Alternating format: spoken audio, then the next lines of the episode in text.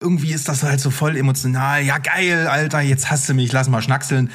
Ey, oh, das ist so eine miese ZDF-Schnarchsülze gewesen. Da kannst du mir auch gleich Brechmittel geben. Hallo, hier ist Berg. Und hier ist Steven. Herzlich willkommen zu Steven Spoilberg.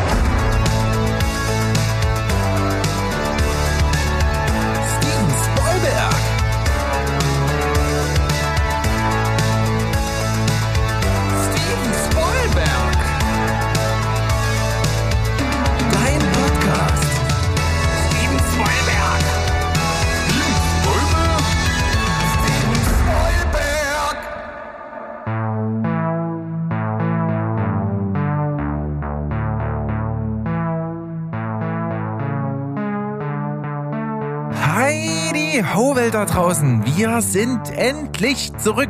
Steven Spoilberg, euer liebster Film- und Serienpodcast aus Leipzig, den hattet ihr zwar die letzten Wochen trotzdem, aber ohne den Sandro und ohne den Berg. Ohne Qualität. Ja. Sorry. An der Stelle ist nämlich Benjandro Geilberg wieder zurück. Wir sind da. Sandro vom, vom harten Rockstar-Leben sichtlich gezeichnet und, äh, und ich sichtlich auch gezeichnet im positiven Sinne von der Sonne von Cannes. Ist das was? Ach, Berg, ey. Ja, lebe im Saus und Brausen, ne? Und da, dass wir uns mal wieder herablassen, hier ähm, mal back to the roots, einfach hier so einen Podcast aufzuzeichnen. Aber ich habe es ja schon gesagt, also das, das war so redundant, was die beiden letzt, die letzten Wochen gemacht haben. Wir müssen hier mal wieder ein bisschen Quality-Maßnahmen ergreifen. Äh, kleiner Spaß natürlich. Ähm, das haben Steven und Mo, ihr habt das wunderbar gemacht, ihr habt uns super vertreten. Die meisten Podcasts machen dann irgendwie so Zwangspause oder Repost und die haben geliefert. Sogar Steven hat ab und zu mal einen Film geguckt. Ich bin total begeistert. Fantastisch. Und ich muss sagen, ich bin Fan. Ich bin Fan Ja, von meinem absolut. eigenen Podcast. Das ist absolut geil. Vor allen Dingen, wenn du eben dann äh, fehlst, weil du im Urlaub bist oder so. Das ist ja meistens mit längeren Autofahrten verbunden. Genau, genau. Und die Zeit kann man für Podcasts super nutzen. Und das macht mir riesengroßen Spaß, einfach zuzuhören, was so passiert, wenn ich nicht da bin. Und das vertreibt gut die Zeit. Und das Witzige ist ja, ich kann ja meiner Sofa-Begleitung manchmal sagen, ja, lass uns doch mal das gucken oder lass uns doch mal das gucken. Och nö, nee, lass mal. Und so, weißt du, und wenn wir dann aber im Auto sitzen und den Podcast hören und die anderen irgendwas erzählen, oh, das könnten wir doch auch mal gucken. Wie wäre denn das? Das könnten wir doch mal anschauen. Ja, das liegt an, einfach an, an, an Moos äh, grandiose Autorität. Ähm, aber wer hat nicht äh, mitgefiebert bis zum Ende der Folge, als äh, die David Bowie-Filme aufgezählt wurden, über Prestige geredet wurde und ich wollte schon wütende Sprachnachrichten während der Fahrt verschicken und dann wurde es zum Glück noch aufgelöst am Ende durch einen Zufall. Aber die Jungs haben noch die Kurve bekommen und das war wirklich, also äh, war feinstes Entertainment, sehr, sehr spannend. Das stimmt. So ging mir das auch. Ich habe auf jeden Fall auch noch mal was ganz Lustiges äh, analysieren können, was mir im Gespräch immer nicht so auffällt. Aber ich habe äh, bei bei Mo habe ich was feststellen können. Das werde ich heute an entsprechender Stelle noch mal äh, droppen Hm, okay, äh, zu seiner Art, wie er Filme bewertet. interessant. Oh, ich glaube sogar Ja. fast zu wissen, was du meinst. Mir gingen da auch ein paar Sachen durch den Kopf. Da können wir aber, ich, ich warte, bis du den, den Faden aufgreifst. Ja. Ja, Ja, lieber Sandro, du hattest eine aufregende Tour. Ja, genau. Also es klingt jetzt nat- natürlich, also nicht falsch verstehen, ich war jetzt nicht, wie viele Wochen war ich jetzt hier nicht im Podcast? Fünf, glaube ich. Fünf, ne? Ja, Ende, Ende April waren die ersten Shows, genau. Äh, so, jetzt ist nach Pfingsten die Woche richtig. Also ähm, ich war jetzt nicht fünf Wochen auf Tour, ne, wer das ein bisschen vielleicht auf den Social-Media-Kanälen von äh, meiner äh, Band, mittlerweile Sands, mitverfolgt hat. Wir waren halt immer an den Wochenenden unterwegs, aber allein das reicht, wenn du, also von den Größenordnungen her, wenn du solche Hallen spielst und so ein, so ein na, grünschnebliger Newcomer wie wir äh, bist, dann reicht das, um dich fünf Wochen komplett ähm, vom Mindset her in, äh, in eine Extremsituation äh, zu versetzen. Und deswegen war bei mir, das war ja eigentlich auch der Hauptgrund, warum ich nicht den Podcast, äh, am, am Podcast partizipieren konnte. Ich habe halt wirklich nichts geschaut weiter. Und wenn, dann halt irgendwelche Comfort Watches. Äh, weil ich, du hast halt so viele Sachen im Kopf, so viel Orga und, und die Wochenenden fallen weg. Da ist einfach nichts gewesen. Das war auch mal interessant, mal wieder über einen Monat lang sich überhaupt nicht, also ich war bei Guardians im Kino, das, da hatte ich einen Einspieler geschickt, aber ansonsten, ich habe überhaupt nicht am Filmgeschehen teilgenommen und bin gerade so ein bisschen auch am Aufarbeiten. Das ist so, als wenn man nach einer ewig langen Urlaubsperiode wieder in den Rechner zurückkehrt und sein E-Mail-Postfach sagt, ja, du hast hier irgendwie 500 E-Mails und denkst so, ach, ich habe schon wieder keinen Bock. Ähm, so geht's mir gerade aber auf eine positive Art und Weise. Ja, ich, ich kenne das so ein bisschen. Also ich habe jetzt auch heute nichts top-aktuelles dabei.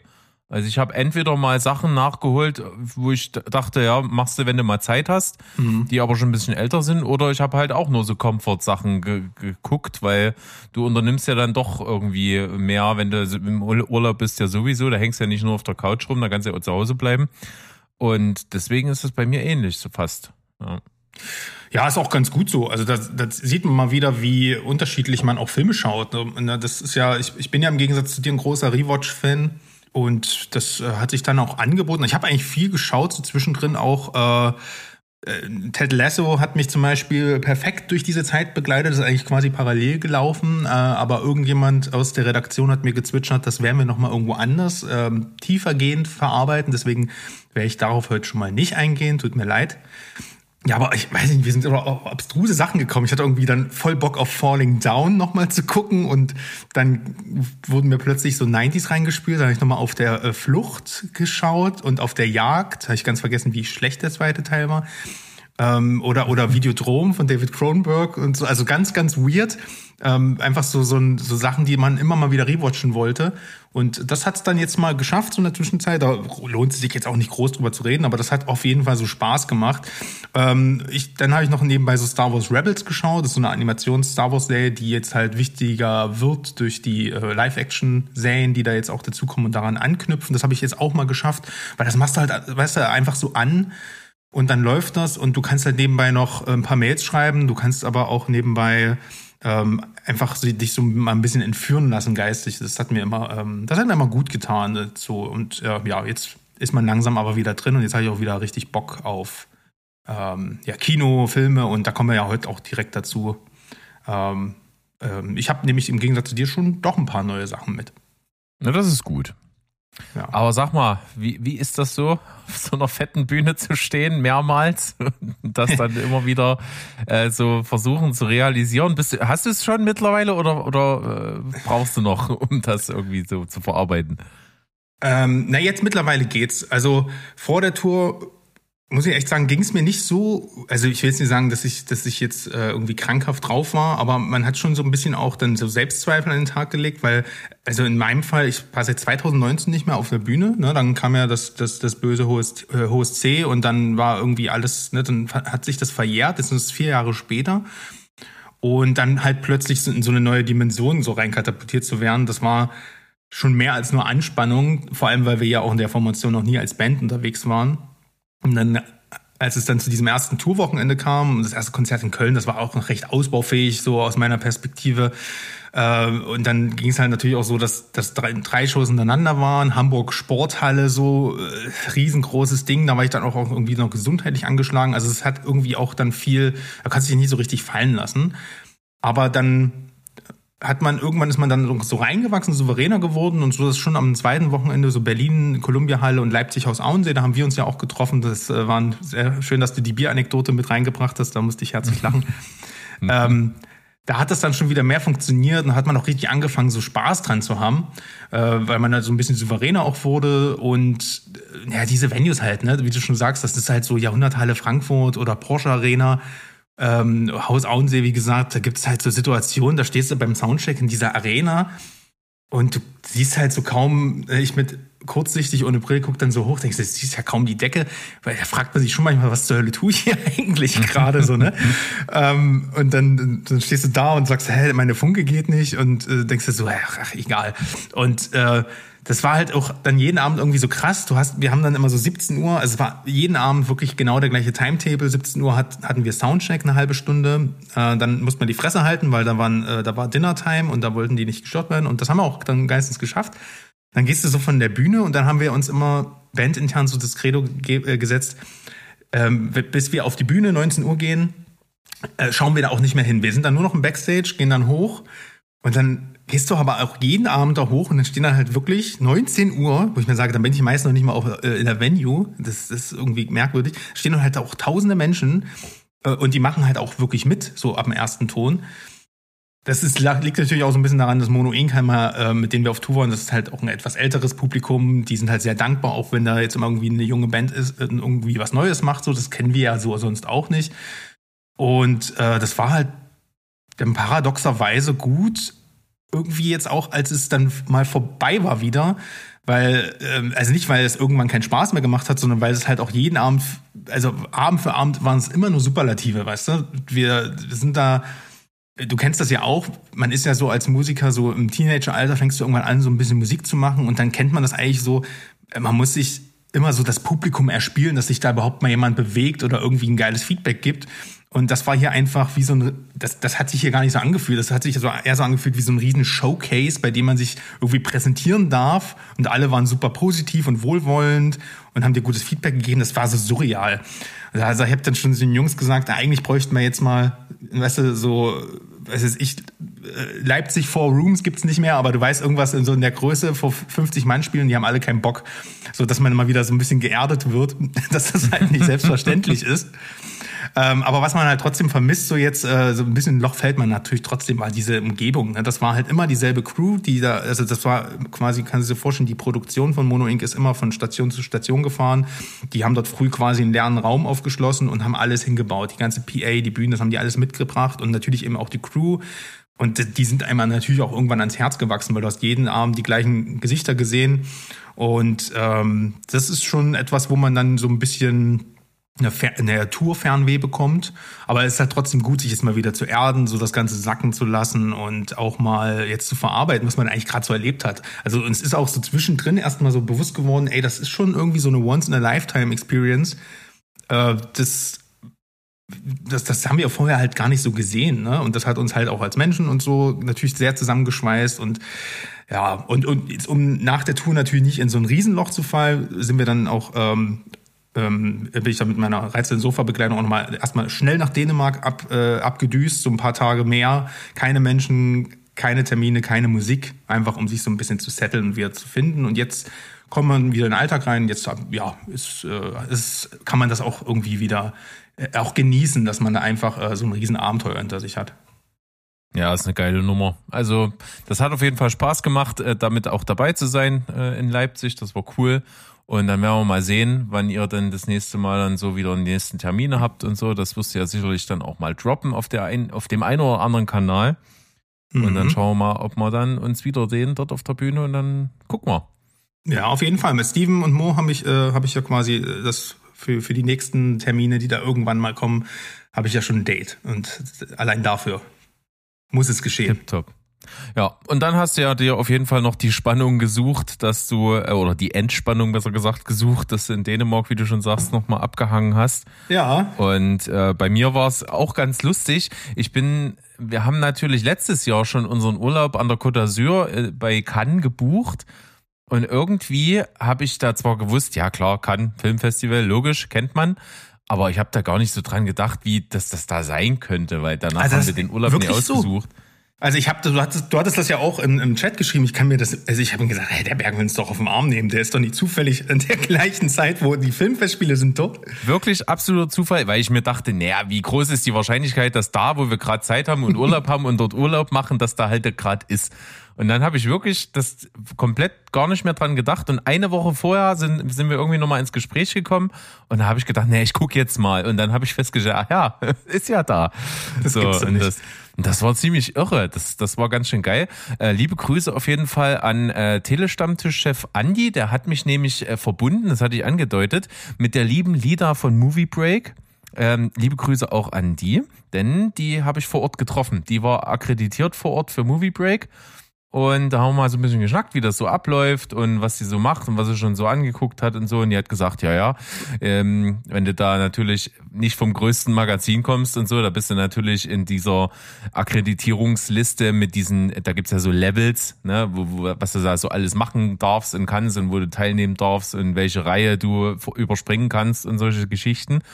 Und da ist sie natürlich in der ganz untersten Ebene halt gewesen. Da kommst du ja nur höher, wenn du, was weiß ich, wirklich Fernsehen oder irgendein fettes Magazin bist.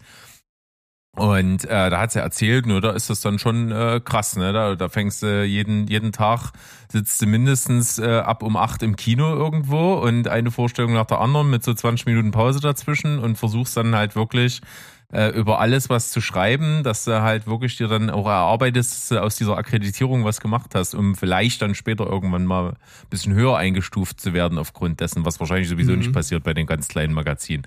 Also das ist dann schon krass.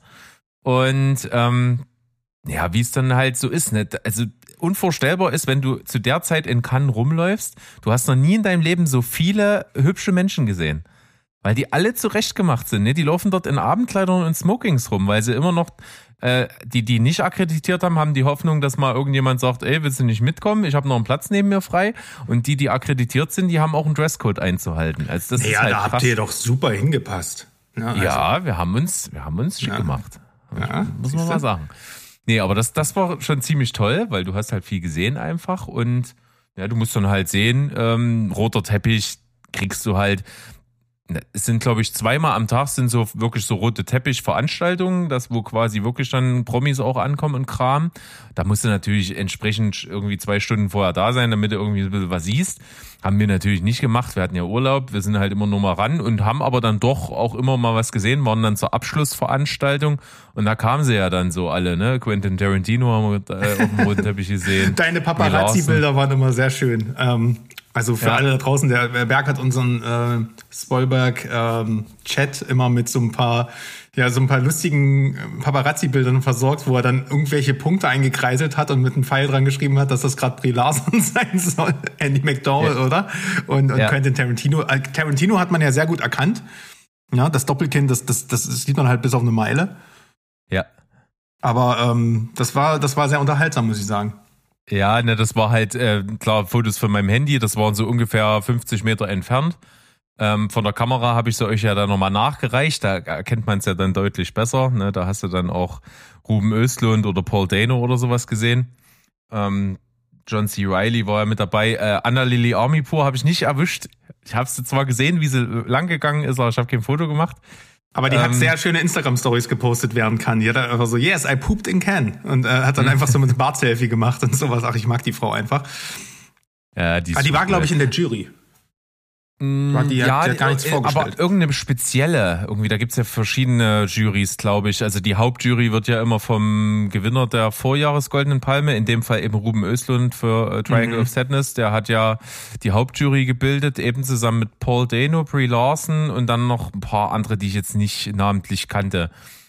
Genau. Ja, ich habe das halt auch entsprechend natürlich auch der Zeit geschuldet, aber ich mache das eigentlich auch sonst nicht, ähm, dass ich kann groß verfolge, weil es ist ja natürlich auch so, du hast die großen Filme, die in Cannes gezeigt werden, laufen ja außerhalb des Wettbewerbes, einfach nur aus Prestigegründen, um halt ähm, äh, ne, du hast dann natürlich diese, diese, diese Festivalwirkung, die kann halt einfach ausstrahlt und da geht's dann auch gar nicht darum, dass der Film dort eine Auszeichnung bekommen hat, sondern einfach nur, dass er dort lief und die Leute irgendwie zehn Minuten applaudiert haben.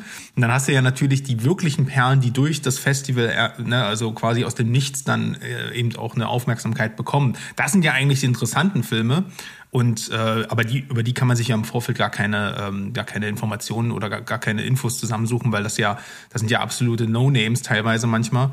Und die, wie gesagt, die großen Sachen, Indiana Jones und was sie ja alles dort gezeigt haben, ne?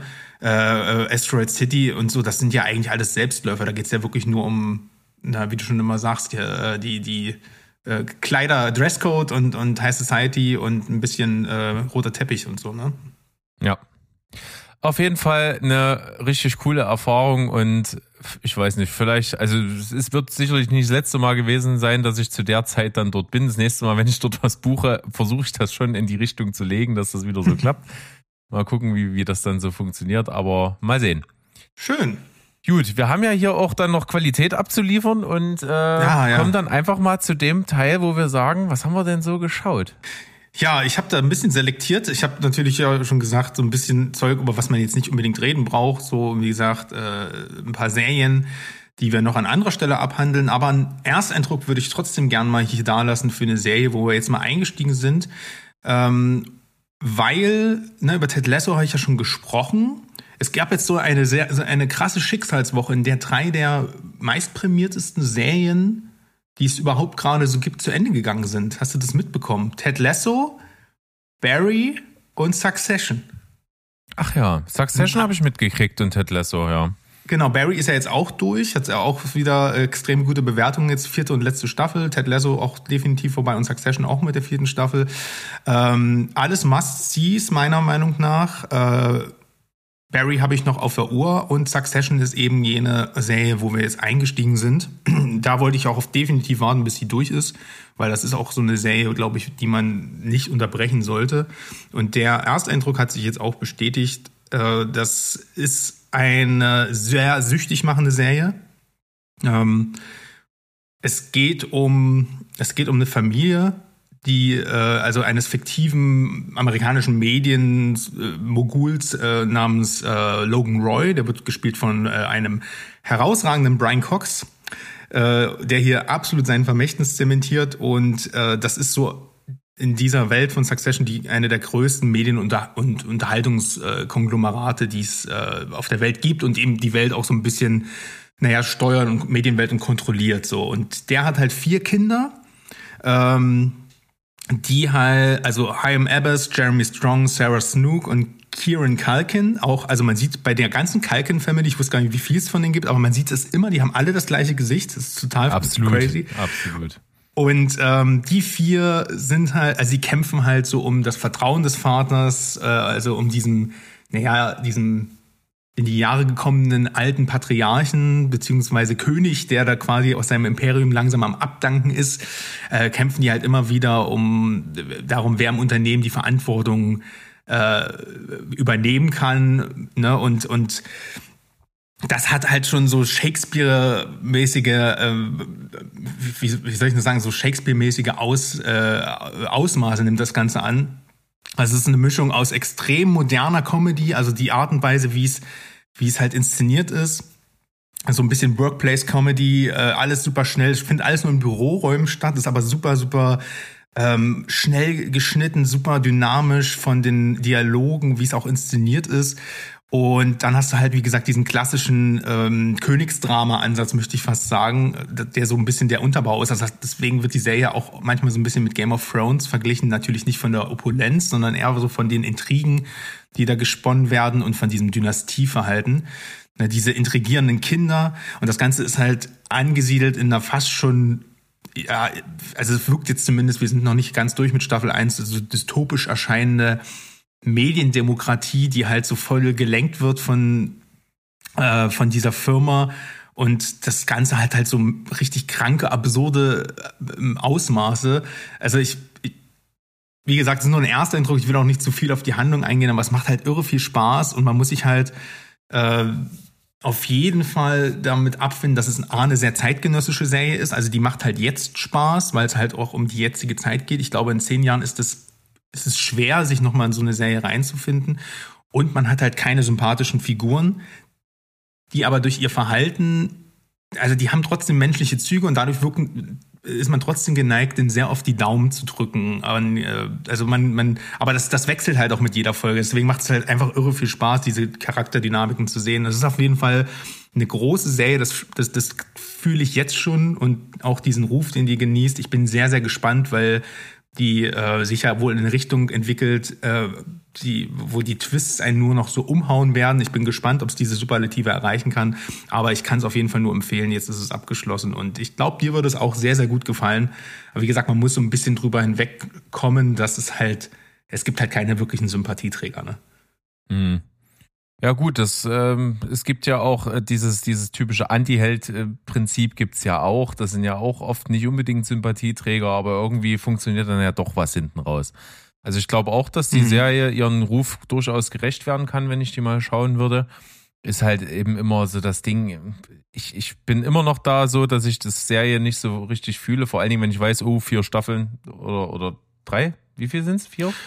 Ja gut, aber vier Staffeln, ah, acht Folgen, man weiß aber zumindest, dass es vorbeigeht und die letzte Staffel ja. soll halt die beste sein. Und meistens ist es ja so, äh, ich hatte das letztes Jahr mit Vikings, wir haben es nicht zu Ende geguckt, du fängst halt an und du weißt auch, die letzten Staffeln werden scheiße und du siehst dann halt wirklich, ach, oh, es wird so scheiße. Und dann denkst du dir, das war so viel investierte Zeit und die Hoffnung habe ich hier halt nicht. Also ich glaube, es wird mhm. halt besser und besser. Kann ich gut verstehen. Bleiben wir mal dran, da wirst du ja sicherlich noch ein schönes Urteil dann fällen können. Ja, auf jeden Fall. Und was ich auf jeden Fall, du hast ja von schnellen Schnitten und so geredet und sowas, da kann ich schon mal ein bisschen teasen. Am kommenden Mittwoch kommt auf jeden Fall eine neue Folge Steven Spielberg in Gefahr. Ja, Steven und ich, wir waren im Kino, damit ihr es nicht müsst. Hast du Steven, Steven ins Kino gelockt zu Fast and Furious, ja?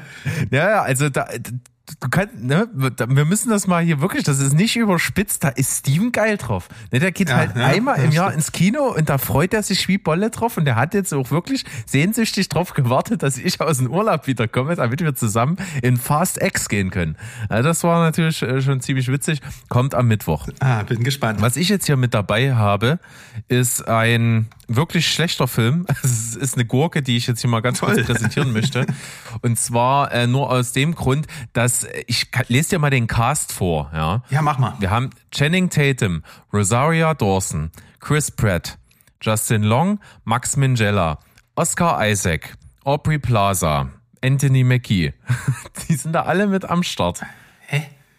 Und der Film ist vom, aus dem Jahr 2011, also der ist schon ein ganzes Stück alt. Und zwar heißt der Zehn Jahre Zauber eines Wiedersehens, Originaltitel 10 Years. Es geht um ein Klassentreffen. Und da kommen die alle irgendwie so zusammen. Und Was? dann hast du diese, Das nie gehört. nee, ich auch nicht. Krass. Keine, keine Ahnung, bin ich drüber gestolpert und dachte mir, ja, kann man mal so hirnausmäßig anmachen. Und es ist echt nicht gut. Also es ist wirklich schlecht, wie du mit solchen Stars solche, solche wirklich furchtbaren Dialoge schreiben kannst und solche belanglosen Figurenkonstellationen. Ne, wenn du einen Film hast mit so vielen Stars und eben so ein Klassentreffen hast, dann ist es klar, dass jedes, diese Gruppierungen, die sich von früher kennen, ne, die haben irgendwelche in der Vergangenheit mal eine Beziehung gehabt und dann später nicht mehr. Und dann dröselt sich das alles bei so einem Abend, wo die dann zusammenkommen mit viel Alkohol irgendwie auf und dann passiert das eine oder andere Drama oder die ein oder andere verdeckte Romanze kommt endlich mal ans Licht und was sonst noch so gewesen ist in der Zeit, als sie alle zur Schule gegangen sind. Und das ist irgendwie nicht cool. Also das, das weiß der Regisseur in dem Fall hier irgendwie überhaupt nicht zu steuern.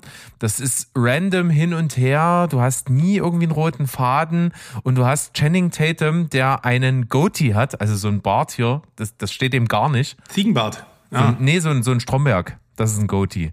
Ach ja, okay, alles klar. Und das sieht furchtbar bei ihm aus, das muss man ganz ehrlich sagen. Und der Schauspieler auch nicht gut. Äh, Kate Mara ist noch mit dabei, stimmt. Ähm, das ist auch die einzige Episode, möchte ich es jetzt mal nennen, in diesem Film, die ganz niedlich ist. Und zwar mit Kate Mara und äh, Oscar Isaac. Weil Oscar Isaac ist ein Musiker, der ziemlich erfolgreich ist, der so quasi der Promi auf diesem Klassentreffen ist.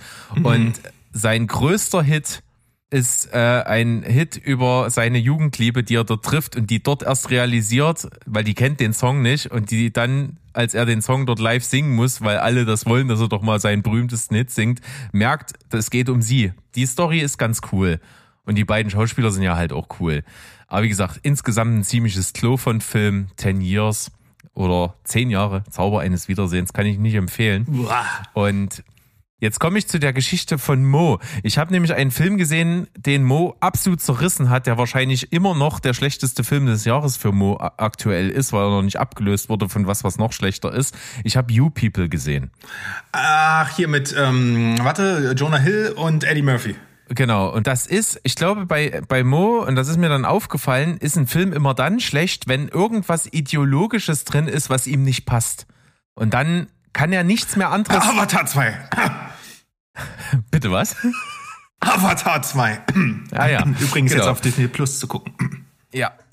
Ähm, und, und, das, und das ist so ein Ding, ne? Wenn da irgendwas ist, was ihm halt außerhalb vom Filmischen einfach äh, ideologisch nicht passt, dann geht alles in diese Schublade und dann kann der Film auch nicht mehr reisen. Ich verstehe das, genau, ja, da, das, da hast du einen Punkt, weil das, ich, ich denke manchmal bei mir nämlich, ich weiß nicht, wie es dir geht, ich denke immer, dass ich zu verzeihlich bin. Also ich, ich, ich äh, sehe manchmal so eine Sachen und hab eigentlich, denke mir so, ich müsste mich eigentlich dran stoßen, aber ich kann so drüber hinwegsehen, weißt du? Ja, ja, genau.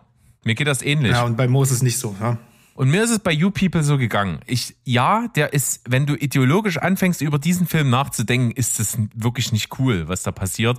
Aber er hat sich ja vor allen Dingen an irgendeinen so einen Typen, den Eddie Murphy in dem Film gut findet, so aufgehangen, weil das ein ganz umstrittener ist. Und ich kenne den halt einfach nicht.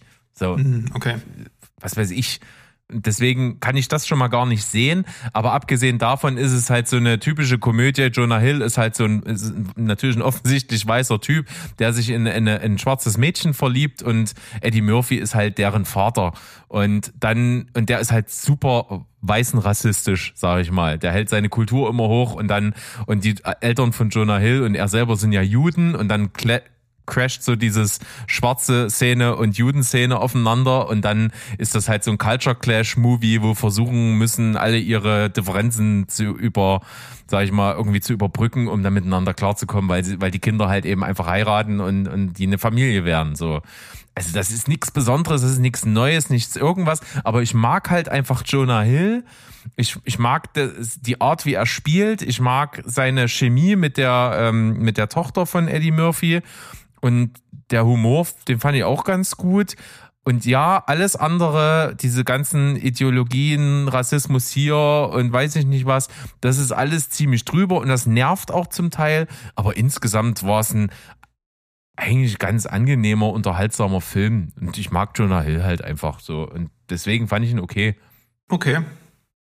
Gebe ich dir gucke ich trotzdem nicht. Das Thema ist halt einfach so ähm, und äh, das ist für mich nicht ganz so ähm, mitreißend, so einfach von der Erzählung her, von der Synopsis und dann habe ich eben auch nicht so diesen Softspot für Jonah Hill, den du hast, aber so ist das halt manchmal.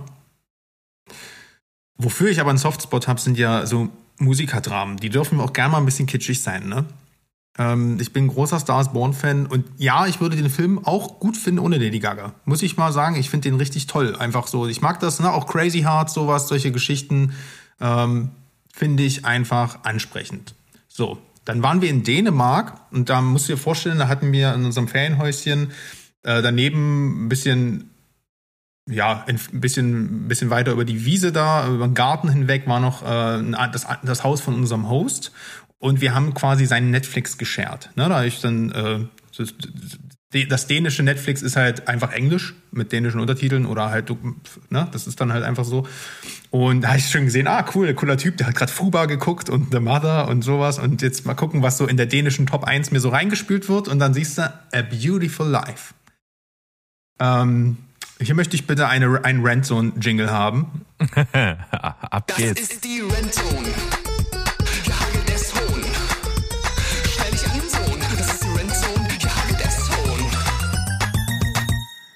Ja, also wie gesagt, das ist ein Musikdrama.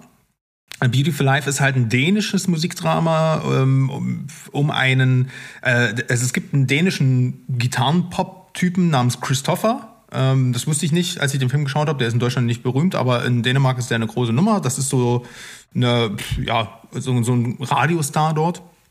Und der spielt hier in diesem Film einen Fischer namens Elliot. Natürlich ist der Fischer, also ein hard working man, der nebenbei natürlich Musik macht. Sein Herz gehört der Musik und dann äh, tritt er manchmal zusammen mit seinem schmierigen Freund auf und der Freund kann natürlich überhaupt nicht singen und äh, weil der nicht singen kann und seinen Text vergisst, fängt dann halt der, der Elliot an zu singen. Und da ist natürlich im Publikum so eine Musikmanagerin und die sieht das Potenzial in dem und überredet den, da kommst du einfach hier in mein, in mein äh, meine Villa, mein Haus, Anwesen da, da ist natürlich auch ein Studio drin, probier's doch mal mit professioneller Musik so, ne? Und der Elliot, das ist halt so ein, ne, so ein, ich will jetzt nicht sagen ein Punk, weil dafür ist er halt viel zu glatt geleckt, aber der hat halt so keinen Bock auf Mainstream-Kram oder sich zu vermarkten vermarkten, finde das doof. Ne, für ihn geht es nur um die Musik, es ist so real und es kommt so von Herzen. Aber die ganze Mucke in dem Film sind nur schmierige Max Giesinger Songs. Das passt also überhaupt nicht zur Attitude.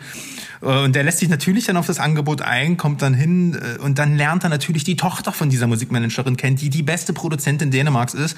Und die hat überhaupt keinen Bock auf ihn und da, ah, du benimmst dich nicht, du hast überhaupt, bist überhaupt kein Profi und so. Und dann müssen die halt anfangen, Songs zu produzieren. Und ey, kannst du dir vorstellen, wie das dann weitergeht mit den beiden? Kannst du dir das in irgendeiner Art und Weise vorstellen? Nein, gar nicht. Es ist natürlich eine typische Frühstücks-Romcom. Ich hab's schon auf der Liste. ja, ja, scheiße. Ey, wirklich wie hier das Musikbusiness dargestellt wird. Das ist echt so pervers. Es ist so wirklich so, ey, ähm, dreh mal ein Video für YouTube und sing mal so deinen Song, sei einfach du selbst. Hä, was soll ich jetzt sagen? Äh, spiel dann den Song und oh, das ist kitschig und dann, und dann kommt der nächsten Tag an, äh, die, ey, die Leute fahren voll auf dich ab, du hast schon 100.000 Views. Und, hey, geil, so, weißt du, brauch ja gar nicht mehr Fischer sein. geil, ja, komm, lass mal in die Fernsehshow gehen. Ja, okay, ich hab keinen Bock so, äh, ich bin einfach nur real und ich will den ganzen Trouble nicht. So, und dann hast du diese Songwriting-Dramatik, so, ne? Jeder, der schon mal einen Song geschrieben hat, weiß, dass man halt sich hinsetzt und da ist nichts romantisch dran.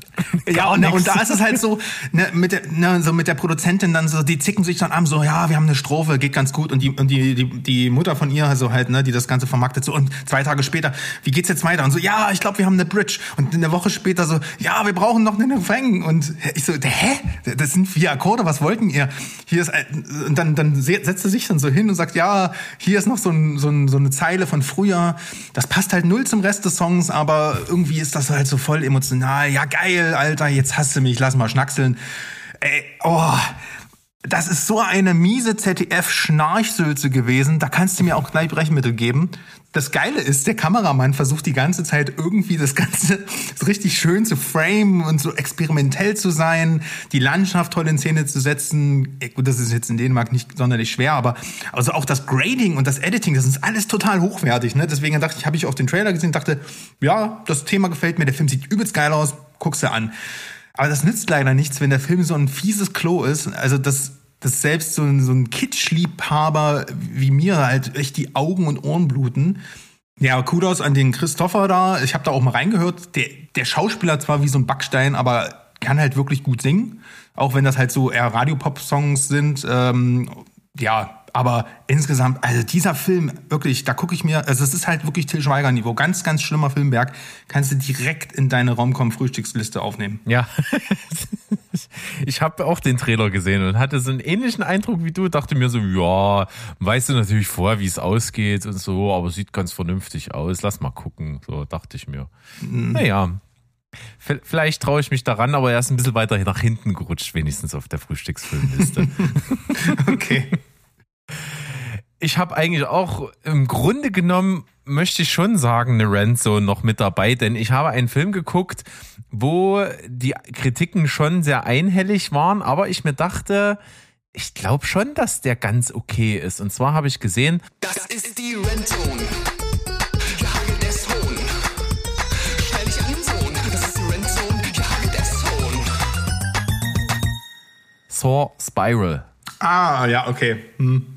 Das ist ja so ein bisschen, ich sag mal, ein, ein Soft-Reboot. Also es spielt natürlich äh, im, in der normalen Chronologie, aber ist irgendwie nochmal so ein, so ein Versuch, das Ganze nochmal neu zu befeuern, denn Chris Rock ist ein riesen Saw-Fan einfach der Reihe und hat halt schon lange Bock gehabt, da mal einen Film zu machen und der so ein bisschen anders sein soll als, als die normalen Saw-Filme, die einfach im Prinzip ja nur Torture-Porns sind, die wirklich kreativ in irgendwelchen Aufgaben Leute eben äh, Schmerzen zufügen sollen, die dann eben überleben oder nicht. Viel anders ist das hier nicht bei Saw Spiral. Ne? Äh, Chris Rock ist halt ein Detective, der äh, am Anfang seiner oder ja ziemlich am Anfang seiner Karriere einfach mal Mut bewiesen hat und einen Kollegen von sich, der korrupt war und, und wirklich üble Sachen gemacht hat, den hat er halt hingehangen und der ist dann in den Knast gekommen und da ist er natürlich ein Held gewesen und ist dann natürlich irgendwie jemand, wo Leute Respekt haben, aber seine ganzen Kollegen einfach nicht, weil er ist halt einfach ein Verräter. So, und er hat, er ist halt ein guter Detective, hat es aber eben nicht leicht, weil niemand hinter ihm steht auf dem Revier. Er kommt dann eben dadurch rein, weil der, der Jigsaw-Killer in diesem Film möchte in diesem korrupten Polizeisystem aufräumen. Und er spielt, der, der schickt dem halt immer irgendwelche Nachrichten, weil er für ihn der Reine ist, der ja seinen Kollegen sogar verraten hat. Und deswegen hat er nichts zu befürchten, muss aber natürlich ermitteln, wer jetzt seine ganzen Kollegen dort so Stück für Stück um die Ecke bringt und warum. Also es ist schon ein bisschen mehr Detektivgeschichte als die anderen Saw-Filme. Trotzdem ist das Schema immer das gleiche, ne? Du, du hangelst dich von, von Szene zu Szene, wo irgendjemand in so ein perfides Spiel vom Jigsaw-Killer reingesetzt wird und, und siehst das dann halt und am Ende gibt's eine Auflösung, die irgendwie auch nicht so besonders cool ist. Und was mich wirklich sauer macht, ist, dass es eben nicht das schafft, das irgendwie nochmal neu zu erfinden. Es ist mit, mit ein Prozent Unterschied eigentlich trotzdem die gleiche Sülze wie davor. Mhm. Ja. Es ist null frisch. Dann hast du Samuel L. Jackson als Vater von Chris Rock in diesem Film, der null Bock auf den Film hatte. Das siehst du den in jeder Szene an. Der ist da und wenn du sogar noch Trivia-Fakten liest, der hat halt immer einen Regisseur verarscht. Der hat ihn halt immer irgendwie äh, so gesagt, ja, nee, ich will jetzt nicht in der Szene hier stehen, ich will da drüben stehen und so. Da hat das dann so ein bisschen jokey rübergebracht, so ja, ich wollte den nur ein bisschen testen, wie dieser Regisseur, ich glaube, das war auch ein Regiedebüt, ja, so damit umgehen kann und so, aber ich glaube, am Ende hat er einfach keinen Bock gehabt und wirklich jeder Satz, der aus seinem Mund kommt, endet oder beginnt mit Motherfucker. Das ist, das ist so lustlos und so so ein Abziehbild von allen, was du dir vorstellen ja. kannst. Das funktioniert gar nicht. Und jetzt kommt das Frecheste. Er kriegt, Chris Rock kriegt für den, das Bearbeiten des Falls einen Jungspund an die Seite, gespielt von Max Mingella. Und mitten im Film, wirklich in der Mitte, ist der auf einmal weg der Partner ist weg. Und dann wird in so einem Nebensatz gesagt, ja, ähm, der ist halt äh, auch jetzt dem Killer zum Opfer gefallen. So, und dann denkst du dir, ja klar, nee, der ist der Killer, 100 Pro. Und das ist es halt am Ende auch. Sorry für den Spoiler, aber es ist so plump, da kommt jeder, der auch nur noch nie einen Film gesehen hat, kommt natürlich drauf, dass natürlich der hinter all dem steckt. Also das ist wirklich so lieblos und scheiße. Das kannst du dir gar nicht vorstellen. Also mhm. nicht mal für mich, der wirklich doch, jeden Sorteil gesehen hat und irgendwie irgendwann auch mal Fan einfach dieser Reihe war, ist das halt einfach wirklich nicht mehr auszuhalten, wie schlecht das ist. Also zwei Dinge. Erstens kann ich es mir vorstellen, und zweitens, ich wünschte mir, du hättest mich gespoilert, aber ich habe es leider gesehen. Und das, Ach, das heißt, also ich habe den Film nicht ganz gesehen. Ähm, den hat meine Sofabegleitung, also manchmal gucken wir getrennt. Ne? Wir haben auch ein Fernsehen im Schlafzimmer und das war halt so ein Abend, wo ich dann einfach irgendwann ins Bett äh, gegangen bin und was läuft denn hier so? Na hier Saw, Spiral, hier der neue. Ich so, oh nee. Aber dann denkst du ja so, okay, guckst noch ein bisschen. Und es hat mich tatsächlich noch wachgehalten bis zum Finale. Ich musste bei jedem Motherfucker so lachen. Und ich habe, ich bin ungefähr so in der Sequenz rein, wo dieser Freund nicht mehr da war.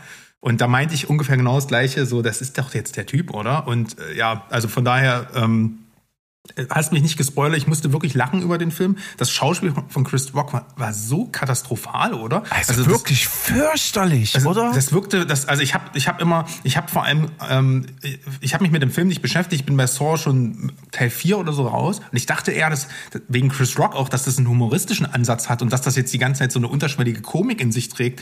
Nee, und dann irgendwann habe ich gemerkt, so das ist ja, die meinen das ja ernst. Und, der, und als Sam Jackson dann am Ende in diesem Gerät dort hängt und und ich denke mir so, das, das meinen die doch nicht wirklich jetzt ernst. Kommt da jetzt noch ein Sequel oder macht das hier, macht er jetzt hier eine, äh, eine anstatt eine Avengers-Initiative jetzt so eine so eine Villain-Initiative auf oder was was ist das? Nee, also ich habe das, ich habe diesen Film nicht verstanden. Ich habe die Existenz des Films nicht verstanden. War wahrscheinlich wirklich einfach so, dass Chris Rock die nötige, das nötige Star-Appeal und die Bekanntheit und das Geld auch als, Produ äh, als Producer, glaube ich, mitgebracht hat. Aber ich, auf jeden Fall eine Kombination aus all ja. diesen Dingen. Und man muss es ja sagen, ich glaube, es ist auch schon noch ein neuer Saw-Teil angekündigt, der wieder mit dem, glaube ich, nichts mehr zu tun hat. Nee, der geht um den Kramer halt, oder wie der heißt, ne? Also, äh, Ach so, ein Prequel oder was? Oder, oder, so, oder was glaub, dazwischen ich, oder so? Ich glaube, es ist ein Prequel sogar. Ja. Also alles Mutmaßung, aber was eben äh, komisch ist, in dem Film mit Chris Rock jetzt, in den letzten, ist man ja trotzdem noch genau in der Zeitlinie. Also äh, das ist alles. Ach so, das wusste ich nicht. Ne, es ist es ist auf jeden Fall alles noch. Das ist nicht unabhängig von den Ereignissen aus den anderen Teilen davor, aber in zwei Teilen davor gibt es zwei Figuren, die der Killer sind, die am Ende offensichtlich beide davon kommen. Und die beiden spielen in diesem Film hier keine Rolle. Also es ist halt schon irgendwie abgekapselt von all denen und es könnte sein, dass uns das widerfährt, dass wir da nochmal irgendwo anknüpfen. Also ich weiß es nicht genau. Ist jetzt auch schwierig bei diesem Quatsch von, von Story zu reden und Stringenz, aber das ist ein anderes Thema. Gehen wir ja. einfach lieber zu dir wieder rüber und äh, lass uns Horse Spiral einfach links liegen, weil die Spirale, die geht so tief abwärts, das wollen wir nicht mehr. Ja, äh, ich möchte trotzdem noch der Vollständigkeitshalber sagen, weil es ja auch ganz gut zu ähm, äh, Fast and Furious passt, dass der nächste Film wohl dieses Jahr noch kommt, 30. November 23 und den Titel Saw X tragen wird. Ist das was? Saw X. Das mhm. klingt aber geil. Saw, Saw X. X. Ja, und mal gucken, wie sie es in Deutschland nennen. Äh, Saw 10, äh, die, die Säge kehrt zurück oder was auch immer. apropos Säge. Ähm, nee, Sägen passen eigentlich nicht rein. Also Sägen ist eins der Folterwerkzeuge, die, mit der nicht im folgenden Film getötet wurde. Zumindest weiß ich nichts mehr davon. Äh, es waren aber allerlei Mistgabeln und äh, die, diverse Stechwerkzeuge im Spiel. Und zwar ähm, habe ich einen deutschen Film geschaut, Berg. Und deutsche Filme sind ja für mich so wie das Weihwasser für Vampire. Problem ist, ich mag halt Nazi-Exploitation-Filme. sowas, so wie, sowas wie Dead Snow oder Operation Overlord. Overload, äh, gut, das ist, ja, das sind eher Zombie-Filme, aber ich fand sogar ganz nett, äh, ich fand sogar Iron Sky ganz nett damals und natürlich auch den alles über alles erhabenen Inglourious Bastards, natürlich einer meiner absoluten Lieblingsfilme von Tarantino.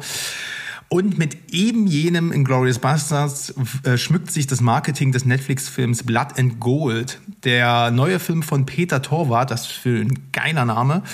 Und der hatte ja auch damals schon Blood Red Sky gemacht.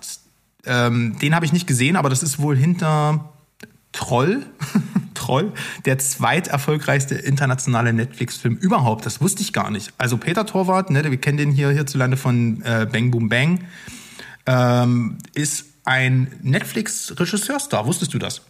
Nee, gemessen jetzt an quasi, dass der in, in mehreren Ländern auch veröffentlicht worden ist als Netflix-Beitrag und den dann einfach überall viele geguckt haben.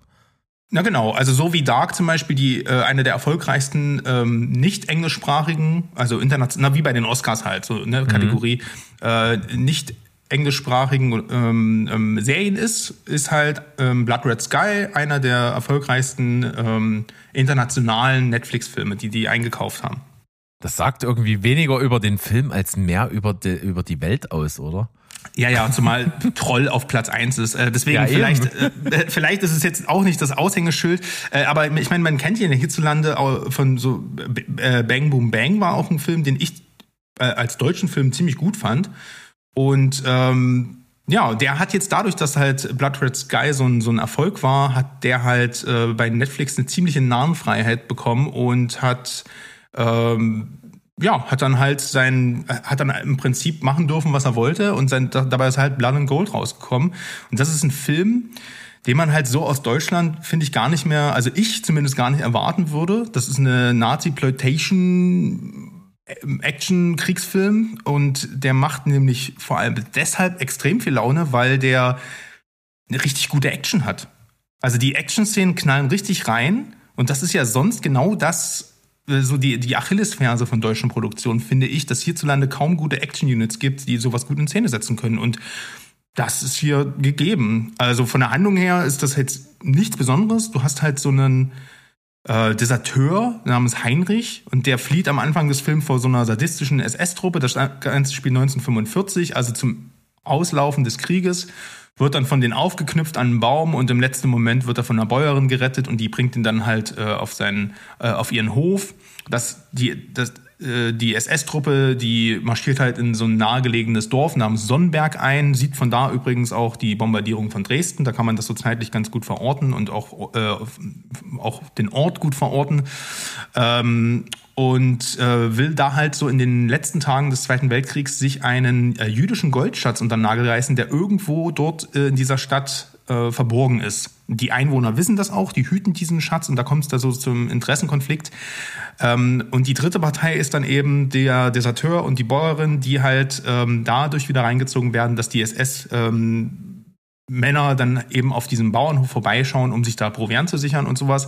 Und da gibt's halt, ähm, da wollen sie sich natürlich äh, die, die ähm, die Frau gleich mit äh, unter Nagel reißen beziehungsweise vergewaltigen und dann kommt halt der Deserteur dazu, der extrem coole Action-Moves plötzlich drauf hat und dann gibt's halt Konfrontationen, es gibt halt Blätter, ähm, es gibt einen ziemlich, ziemlich äh, overacteden äh, SS-Führer von Alexander Scher gespielt, der äh, sehr, sehr over the top ist, aber halt auch wirklich Spaß macht. Und ähm, ja, der Look ist geil, die Kamera ist geil. Das hat ein paar sehr, sehr schöne Einfälle, äh, auch so rein inszenatorisch. Da gibt es eine extrem herausragende Szene mit einer Zyankali-Kapsel, ohne zu viel zu verraten. Das ist, macht richtig viel Spaß, das anzugucken. Die Action ist, wie gesagt, richtig äh, dreckig. Es ist sehr brutal. Hätte für mein Empfinden fast noch ein bisschen mehr Splatter sein können, ne? zumal bei Netflix, der ja auch nicht so viel Restriktionen sind. Ähm, also soweit große Überraschung. Das Problem ist nur, die Figuren sind super eindimensional. Es ist halt vollkommen egal, ob die sterben. Ne, die haben genau eine Grundmotivation, die sich auch nie entwickelt über den ganzen Film. Und ja, die Dialoge sind lame, es kommt halt auch gar keine Spannung auf und ja, wie gesagt, jeder Tod ist halt egal. Und das kann jetzt ein bisschen natürlich auch dem Genre geschuldet sein, aber wenn man jetzt schon ne, den Look, den, das Feel und Soundtrack, da läuft auch die ganze Zeit Spaghetti-Western-Mucke, äh, diese ganze Attitude, die Lettern, der, die Font des Films, ist alles so von den Glorious Bastards geklaut. Ähm, und das steht ja sogar auch im Netflix in der, im Beschreibungstext so drin. Dann sollte man eben auch ein bisschen gucken, dass man vielleicht auch die Emotionen und die Cleverness von Tarantino kopiert und nicht nur den Look ähm, und ähm, die Brutalität. Und das fehlt dem Film halt leider völlig. Das bleibt, äh, also was übrig bleibt, ist halt, wie gesagt, ein schöner und spaßiger, äh, Mittelteil etwas zäher Actionfilm, der aber extrem extrem coole Kills hat, kreativ gefilmt ist, toll inszeniert ist und halt das Wichtigste ist auch zeigt, dass Deutschland einfach auch hochwertigen Edeltrash kann. Das hätte ich ja fast gar nicht mehr gedacht. Also dafür auf jeden Fall Daumen hoch. Ja, ich bin hin und her gerissen so ein bisschen. Ich war ja auch äh, dieses Jahr auch mal im Kino bei Mad Heidi. Das ist ja ähnlich geartet irgendwo. Ja. Ne? Vielleicht mhm. noch ein bisschen trashiger. Ähm, hier klingt es ja schon so ein bisschen danach, dass es zwar Trash ist, aber schon, man hat sich Mühe gegeben und da ist ein bisschen Geld drin und es ist eben keine super billig Produktion. Ähm, das, den Eindruck hatte ich auch, als ich so, ich hatte es ja auch in der Timeline und habe es auch mhm. gesehen und dachte mir, ja, sieht relativ hochwertig aus für das, was es so erzählt, eben so Nazi-Ploitation und Kram. Aber ja, irgendwie hat es mich noch nicht so richtig reingezogen. Und ich, es ist so, ja, könnte ganz cool sein. Ich könnte das ganz gut zu schätzen wissen. Auf der anderen Seite könnte es auch mich völlig an mir vorbeigehen. Ich weiß es nicht. Ja, du kriegst halt genau das. Also du kriegst halt Trash. Edeltrash, gut gemacht und wie gesagt, dass die Action noch gut ist. Also es ist ein super Kandidat für deinen Freitagstopf. Ja, zum Beispiel. Dann machst du nichts falsch, nichts verkehrt. So, jetzt kommt ein Film, ich muss jetzt noch mal ganz kurz mit dir drüber reden. Ich wahrscheinlich nicht so ausführlich, weil das hat keinen Sinn bei diesem Film, ohne zu spoilern. Du hast in, über diesen Film gesprochen in Folge 19. Hier knallen die Knarren und zwar ist das After Sun. Hm. Ich habe mir den jetzt angeguckt und ich kann dir ganz ehrlich nicht sagen, ob ich den richtig geil oder so mittel finde. Da geht's dir schon mal eigentlich wie mir. Ah, weil ich, ich weiß schon, was der Film will. Und ich finde das auch ganz cool. Wäre es mein Film gewesen, ich hätte ihn ein bisschen anders gemacht. Um es jetzt mal kurz irgendwie so aufzudröseln, um die Leute jetzt abzuhören, die ihn nicht gesehen haben, ist im Prinzip siehst du den ganzen Film über einen Vater mit seiner Tochter im Urlaub in der Türkei und du, du weißt, die Tochter lebt nicht beim Vater, die lebt bei der Mutter, die Eltern sind getrennt und das ist mal so eine Zeit, wo die mal wirklich relativ mehrere Wochen am Stück miteinander verbringen und die, diese, das, was wir sehen, dieser Urlaub, wo das, wo die, wo die Tochter elf war, das ist quasi so Retrospektive, weil die erwachsene Tochter, die jetzt mittlerweile irgendwo, was weiß ich, Mitte 30 ist, erinnert sich irgendwie an diese Zeit zurück und guckt so ein paar Camcorder-Videos, weil der Papa, der hatte damals eine, sich so eine neue Digitalkamera besorgt, um das Ganze irgendwie zu filmen. Und aufgrund dieser Fetzen, die wir original sehen und ihrer Erinnerung, baut sich dieses Bild von diesem Urlaub auf. So, und das ist der ganze Film. Also nicht nur ein Teil und nicht nur ein bisschen, sondern 100 Prozent, das ist der Film. 98 Prozent. Ja, 98 Prozent, so, gut, ja. Ja, und aber das sind halt sehr wichtige zwei Prozent, die es halt, äh, ja, für mich dann das, machen. Ne? Das stimmt schon, aber das Problem ist, der Film arbeitet auf so einen großen Effekt hin. Weil, wo, wo, weil er uns nie sagt, um was es geht. Der Film sagt dir von Anfang an nicht, worauf das hinausläuft und worum es geht. Und du erwartest die ganze Zeit, na, jetzt muss es doch kommen. Jetzt, jetzt muss es doch mal langsam kommen. Jetzt muss es doch mal langsam kommen. Und dann kommt das auch, aber eben nur auf dem, auf dem Weg vom Anfang bis Ende gibt's Brotkrumen. Überall. Ganz viele. Immer wieder kleine Andeutungen, die jeder für sich so klein sind, dass du so auch mal übersehen kannst oder gar nicht so richtig wahrnimmst oder eben nur so ein bisschen im Vorbeigehen wahrnimmst, ah, irgendwas stimmt da nicht. So. Und das hört bis zum Ende nicht mehr auf. Es gibt nicht diese eine Schlüsselszene so richtig, wo dir wirklich relativ klar gesagt wird, ah, übrigens, was du die ganze Zeit gesehen hast, darum geht es. Mhm. Das kommt nicht. Und ich bin schon intelligent genug, das zu raffen. Und ich wusste auch am Ende, was der Film mir sagen will. Aber es ist so vage, dass es das auch nicht sein könnte. Also ich finde, das ist alles so schwammig, dass du dir zwar relativ klar sein kannst, was da gemeint ist und was passiert ist, aber es ist eben alles nur so ein bisschen angedeutet, ein bisschen hier, ein bisschen da und die Summe dieses Ganzen andeutet, bringt den Schlüssel. Und das hat mir nicht gefallen. Ich wollte diesen einen emotionalen Moment haben, wo ich mir denke, ach du Scheiße. Ja, ich weiß, was Und den habe ich nicht gekriegt und das hat mhm. mich enttäuscht. Ansonsten Top-Film, brillant geschauspielert. Du bist die ganze Zeit nur bei Paul Mescal und diesen kleinen Mädchen, was noch nie geschauspielert hat, die unter 800 äh, Mädchen im Casting ausgewählt wurde. Und Alter, ist die gut. Das ist wirklich toll und ist toll gefilmt und die Stimmung überträgt sich. Du hast irgendwann nicht mehr das Gefühl, einen Film zu gucken, sondern wirklich, dass du Urlaubsvideos guckst. Also das ist so authentisch und aber auch dabei trotzdem nicht langweilig. Das ist geil. Aber den Gänsehaut-Moment habe ich nie gekriegt den ich wollte und den der Film auf dem Fuß hat, die ganze Zeit. Und den habe ich nicht gekriegt.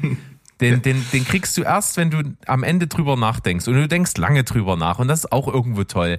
Aber ich glaube, ohne dass man diesen Effekt verliert, kann man das deutlicher machen, sodass es so ein bisschen so eine Schlüsselszene gibt. Mm, das macht jetzt tatsächlich echt viel auf, ne? weil das jetzt, du, die Frage ist halt einfach, wie bewertet man auch wieder Filme? Äh, bewertest du einen Film mit den mit dem, was er in dir auslöst, also die Denkprozesse, ähm, vielleicht deine, vielleicht auch die, die Gesprächsansätze oder auch die Themen, die irgendwas in deinem, in deinem Handeln bewirken, beziehst du das in einen Film mit ein, dann ist der, dann kann, es ist After Sun ein Film, der extrem groß ist. Wenn du den reinen Film bewertest, bin ich bei dir, ist es unbefriedigend. Ich sag dir mal, wie es bei uns war, als wir den geschaut haben. Es gibt eine, es gibt zwei Szenen, wo ich glaube ich, ich sage das jetzt einfach mal so kurz gefasst, pausiert habe und gefragt habe, was meinst du, das ist jetzt gerade, ist das jetzt überhaupt noch chronologisch?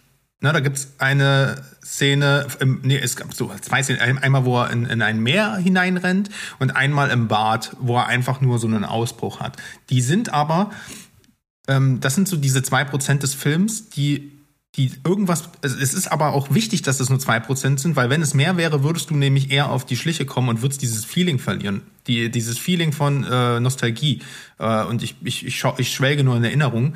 Und ähm, am Ende gibt es eine Szene am Flughafen, die ist, finde ich, brillant, auch inszenatorisch gemacht, weil es so einen Kameraschwenk gibt und dann verlässt er die Szenerie. Also das ist, kann man ja auch alles sagen und es ist Spoiler, weil es sagt ja nichts über die Handlung.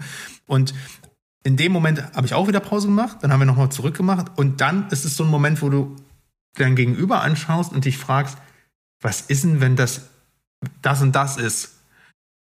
Ja, stimmt, dann passt das und das. Ach du Scheiße. Und also bis dahin weil ich, fand ich den Film nämlich total mediocre. Und als ich dann, als ich, aber das weißt du ja auch nicht, weil der Film dir das nicht sagt, wie du gerade schon sagst. Und als ich mich dann noch belesen habe, dass es definitiv darum geht und dass diese Indizien gestreut werden über den Film hinaus, dann hat es mich richtig getroffen, also richtig traurig auch gemacht, ähm, weil ein, ein Film, der so einen emotionalen schweres Thema mit sich trägt, aber die das nicht on the nose präsentiert, das ist schon auch eine, eine, eine, eine große Leistung. Und ich finde das eben genau an After Sun toll, dass man, dass das nicht im Fokus steht, dass immer noch das Gefühl des Urlaubs miteinander und das Schöne daran eigentlich das ist, was der Film ja auch in seinem Marketing mit diesen fünf Millionen zugeschnittenen Postern, der die ganze Zeit auch verkaufen will. Und das ist da. Mich hat das eher gelangweilt, aber das in dem Kontext zu dem für, für das, was es eigentlich bedeutet, hat mich sehr berührt. Deswegen, ich verstehe dich voll. Aber äh, das ist auch kein Film, wo ich sage, jetzt habe ich gerade noch mal Bock, After Sun zu gucken, weil er anstrengend ist.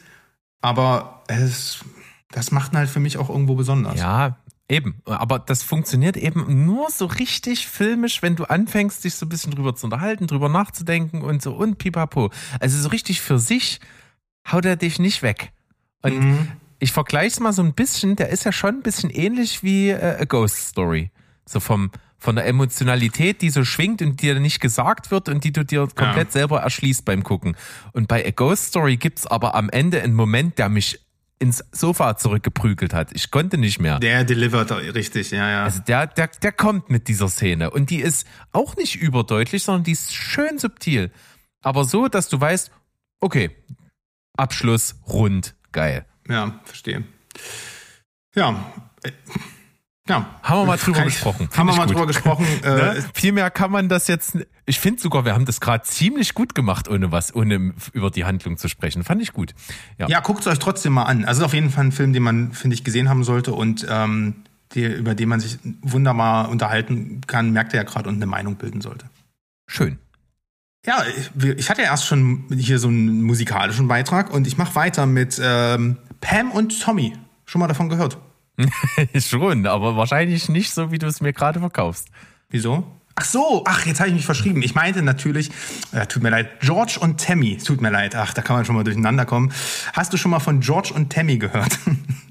Ich glaube, ja. Ich glaube, ich bin über die Namen schon mal in irgendeinem Streamingdienst gestolpert. Also, es ist eine, es ist einfach so lustig, ähm, weil ich auch wirklich einfach schon sehr oft in, in ähm, Konversationen eben verwechselt habe. Und deswegen, ähm, ja, es äh, ist eine sechsteilige Biopic-Miniserie über die Country-Legenden George Jones und Tammy Wynette, gespielt von Jessica Chastain und einem wunderbaren Michael Shannon. Was will Was? man noch mehr? Hä? Also ja, ich denke, ja, könnt ihr euch angucken, das war's, meine Reviews vorbei. Also Jessica Chastain steht irgendwie offensichtlich auf Biopics äh, mit Tammy im Namen, weil die hat ja auch schon Tammy Faye äh, gemacht. Hast du den eigentlich schon mal gesehen jetzt mittlerweile? Nee, nee, noch nicht.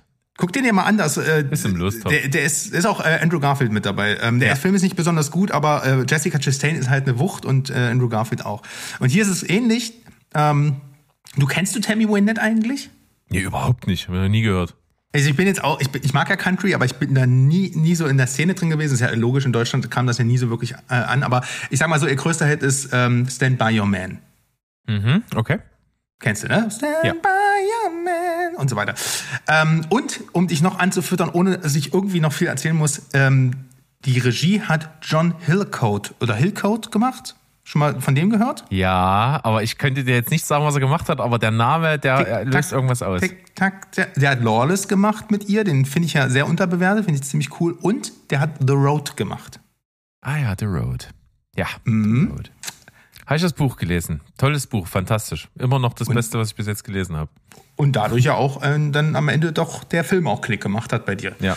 Wie gesagt, das ist eine äh, sechsteilige Miniserie, die gibt's auf Paramount Plus und ähm, ja, die, es wird halt das Leben dieser beiden Country-Legenden gezeigt. Beide Darsteller, muss man nicht viel, glaube ich, dazu sagen, sind äh, großartig. Das ist auch das große USP der Serie. Die singen auch hier selber, was ich extrem interessant fand. Gerade also von, von ähm, Jessica Chastain kennt man es ja auch schon, von Michael Shannon war ich sehr überrascht. Gerade so die Tiefe ähm, ist, diese tiefe Stimme von George Jones, das hat er wirklich wunderbar genäht. Die Geschichte selbst ist, mm, ja, also hier in diesem in hiesigen Breitengrad nicht so bekannt, aber wohl für die Amis ist das halt äh, sind das halt so Legenden. Ne? George Jones war halt damals in der Zeit, in der der Film spielt, eine Ikone der Country-Musik. Ähm, war ab einem bestimmten Punkt aber irgendwie so ein bisschen ja out of order. Der war halt eigentlich nur noch besoffen fähig, irgendwie aufzutreten und hat, als er damals die, die ähm, äh, ja noch total unbekannte äh, Tammy Wynette im Publikum hat, äh, kennengelernt hat, ganz zufällig, beiläufig und die beiden dann halt irgendwann auch irgendwie eine, eine romantische Beziehung erst, dann eine, eine, Ehe und aber auch eine Geschäftsbeziehung eingegangen sind, wurden die beiden halt zu einem zu dem berühmtesten Country-Duo der Welt. Ne, also sind äh, in, in den Chart haben, haben mehrfach gechartet äh, als Duo, aber auch dann als Solokünstler. Das hat die halt in ja absolute Sphären katapultiert. Und ähm, sowohl Chastain als auch Shannon spielen halt in einer ganz großen Überzeugung diese Rollen. Das ist aber auch ähm, geht aber auch sehr an die Nieren. Also von der reinen Laufzeit könnte man ja sagen, äh, das kann man eigentlich sogar mal an einem Sonntag so durchziehen. Da ist, kommt man so bei der Serie auf so fünf Stunden raus. ist aber, glaube ich, nicht machbar, weil das ist echt harter Tobak teilweise. Ähm, und das ist auch so ein bisschen, also das ist eigentlich alles geil, die Geschichte ist geil, schauspielerisch ist das super interessant, äh, super gut gemacht, ähm, aber das hat die Abzüge in der B-Note gibt es auf jeden Fall, und das sage ich, äh, als jemand, der das eigentlich ganz gut äh, ab kann, das ist schon eine sehr devastating Serie. Also wer jetzt sagt, hier geil, ich will eine viel gut ähm, äh, Country äh, Biopic Serie sehen, äh, kriegt er auch, aber er kriegt halt auch viel menschliche Abgründe, viel Gewalt, viel Drogen. Äh, das Ding hier entzaubert diesen Feel Good Tennessee Country Charme total und zeigt halt auch, wie viel Gier und Eskapaden und Schmutz und Gewalt halt da drin waren und Missbrauch das ist schon echt heftig. Ähm, und das und dazu kommt, dass es auch fa fast ein bisschen zu experimentell inszeniert ist. Du hast halt ständig Dutch Angel, äh, Angles, du hast chaotisches Bildframing, also so angeschnittene Gesichter und so, Unschärfe, so absichtlich falsch gesetzter Fokus und ein ziemlich düsteres und Grading. Das hat fast schon so so ähm, Fincher-Vibes. Was man dafür bekommt, ist, wie gesagt, geiles Schauspiel, richtig tolle Musikperformances, auch tollen Soundtrack. Also, also mir macht diese Musik Spaß. Man muss halt ein Fable dafür haben. Ähm, und es ist halt auch wieder so ein Einblick in eine Ära der Musikwelt, die ich so noch nicht kannte und die man halt so sehr, sehr schön dramaturgisch auch aufgeschlüsselt bekommt. Du siehst die halt bis ans Ende ihres ähm, Lebens, sage ich jetzt mal so. Und äh, man sieht halt auch so ein bisschen, wie damals die Stürmungen 60s, 70s und wie das dann sich alles auch geändert hat. Ich finde das wahnsinnig interessant. Es ist eine super gut gemachte Serie, die leider wahrscheinlich hierzulande nur ziemlich untergeht, weil sie eben auf Paramount Plus erscheint. Aber wer auf sowas steht, gönnt euch. Das kann man wirklich, also auf zwei Abende gut aufteilen, aber man muss halt auch wissen, das ist nicht wirklich, es ist nicht Bohemian Rhapsody. Klingt gut. Ähm, Habe ich auch schon gesehen, gerade ob der Besetzung, weil das sind natürlich zwei absolute Großkaräter und wenn die natürlich ja auch so abliefern, wie man es von denen erwartet und gepaart mit Country und so, ist schon geil. Ne? Nur wenn es nicht so düster wäre. Ne? Aber das unterscheidet es natürlich auch von vielen Sachen. Also man kann es jetzt echt als Vor- oder Nachteil sehen. Ne? Also äh, es ist halt, man muss es halt nur wissen. Also es ist nichts, ja. wo man sagt, oh ja, so ein schöner Sonntagsfrühstücksfilm ist das jetzt hier nicht. Eher nein. Na gut. Bei mir ähm, geht es jetzt ein bisschen zurück in der Filmgeschichte, denn äh, der Film, den ich jetzt habe, ist schon ein bisschen was älter, ist nämlich von 2014, hatte meine Frau ausgesucht und die hatte den empfohlen bekommen und zwar ist es Predestination. Mhm. Ja, Ethan Hawke in der Hauptrolle, er ist Agent in dem Temporal Bureau, das ist also eine Behörde, die quasi so eine Geheimagenten hat, die durch die Zeit reisen können. Und das benutzen die, um Terroranschläge zu verhindern. So gut es eben möglich ist. Also die Zeitreise, die hinterlässt auch so ein bisschen Spuren äh, an denjenigen Agenten, die das viel benutzen. Also ich sag mal so, je häufiger man das macht, desto höher ist die Wahrscheinlichkeit, dass man so Gedächtnisaussetzer bis hin zu schweren Alzheimer hat und sowas. Und damit hat hier Ethan Hawke dann schon langsam zu kämpfen, will aber diesen einen großen Attentäter, der eine Riesenbombe zündet, halt eben unbedingt aufhalten, den Fizzle-Bomber. Und dann entspinnt sich hier so ein Zeitreise-Mindfuck-Film, der damals, als er rauskam, 2014, bestimmt ultra fresh war und ich den ultra abgefeiert hätte. Mittlerweile, jetzt ja, fast zehn Jahre später, hat man Zeitreise Mindfuck-mäßig schon echt viel gesehen und da wirkt das natürlich im Kontext dessen so ein bisschen wie ein alter Hut. Also ich habe halt alle Twists meilenweit gegen Mint gerochen, ohne dass ich es wollte. Also ich bin schon jemand, der nicht die ganze Zeit bei so einem Film da sitzt und sich denkt, na, das ist jetzt bestimmt das und das ist jetzt bestimmt das und das ist bestimmt das. Ähm, aber hier ging es nicht anders und ich fand alles sehr offensichtlich keine Ahnung, hat mich vielleicht irgendwie, manchmal hat man das ja, man steckt wahrscheinlich das Erste, was man sieht, in die richtige Schublade im Kopf und dann passt alles. So, mhm, ja. so war es vielleicht hier. Keine Ahnung, ob, ob andere Leute den Film jetzt gucken und sagen, oh, das habe ich gar nicht kommen sehen. Ey, das hat mich ja überrascht oder so. Mich halt gar nicht. Deswegen ist so ein bisschen Faszination verloren gegangen. Und ich habe ein großes Problem damit, wenn so ein Film um die Ecke kommt und mir ein X für ein U vormachen will. Kennst du die Regelwendung? Habe ich letztens mal gesehen. Ich weiß, dass es ein Bab-Album gibt, das X4U heißt, aber okay.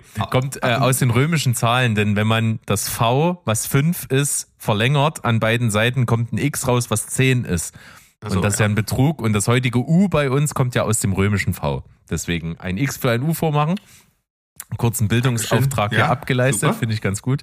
Ähm, Können wir uns bei Funk bewerben hier. ja, wir haben nämlich hier eine Figur, die eingeführt wird und die so offensichtlich eine Frau ist.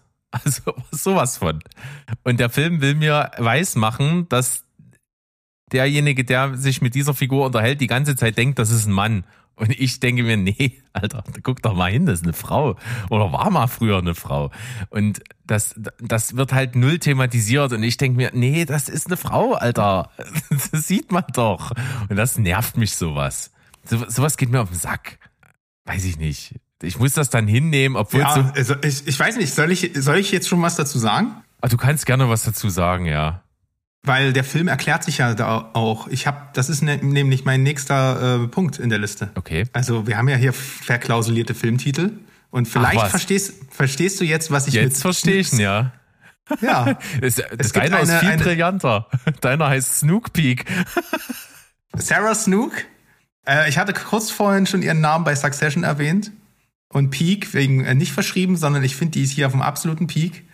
Was die Frau slash Mann, also sie ist eine Frau äh, als, äh, als als Schauspielerin, was die hier abliefert, ich fand's absolut overwhelming und ich finde genau das, was du gerade sagst, hat mich am Anfang auch gestört.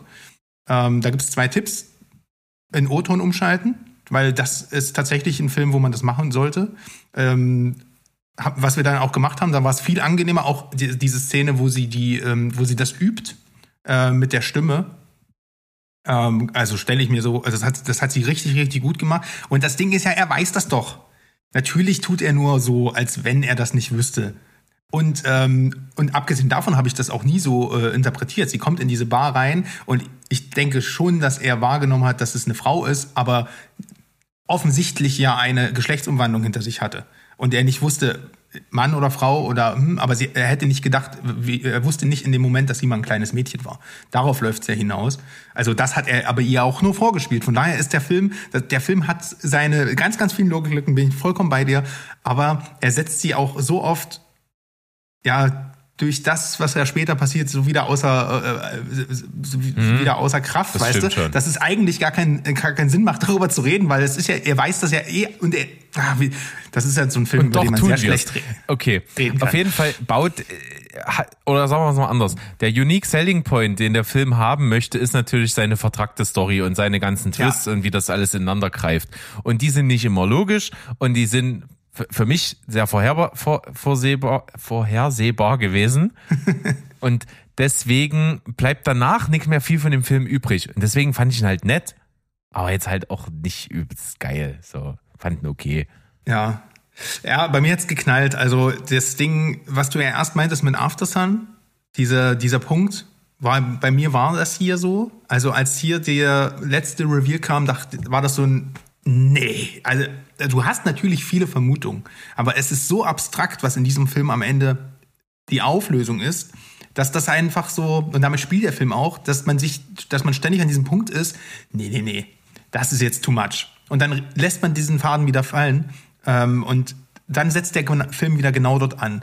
Und das Ding ist halt, äh, ich, ich bin in diesen Film rein, ich habe den auch schon ewig auf der Watchlist, dachte mir so, das ist so ein Looper ähm, Minority Report Abklatsch. Obwohl der, glaube ich, vor Looper rauskam, aber ihr wisst, ne, also Minority Report passt eigentlich sehr gut inhaltlich, so eine Vergangenheit verhindern und äh, Verbrechen verhindern, bevor es geschieht. Und ich dachte, das ist nicht so ein langweiliger Thriller. Und wenn ihm dann noch die Schauwerte filmen, warum soll ich den gucken? Und ich war sehr, sehr abgeholt, dadurch, dass der Film das gar nicht ist. Er ist eigentlich ein Charakterdrama und der ist sogar super, super charakterfokussiert. Es geht ja wirklich kaum um diesen Job. Also die Hälfte des Films ist ja quasi diese Erzählung. Und also und dann auch so, ne, würde man eine Zeitmaschine erfinden und in die Vergangenheit reisen, um etwas zu verändern.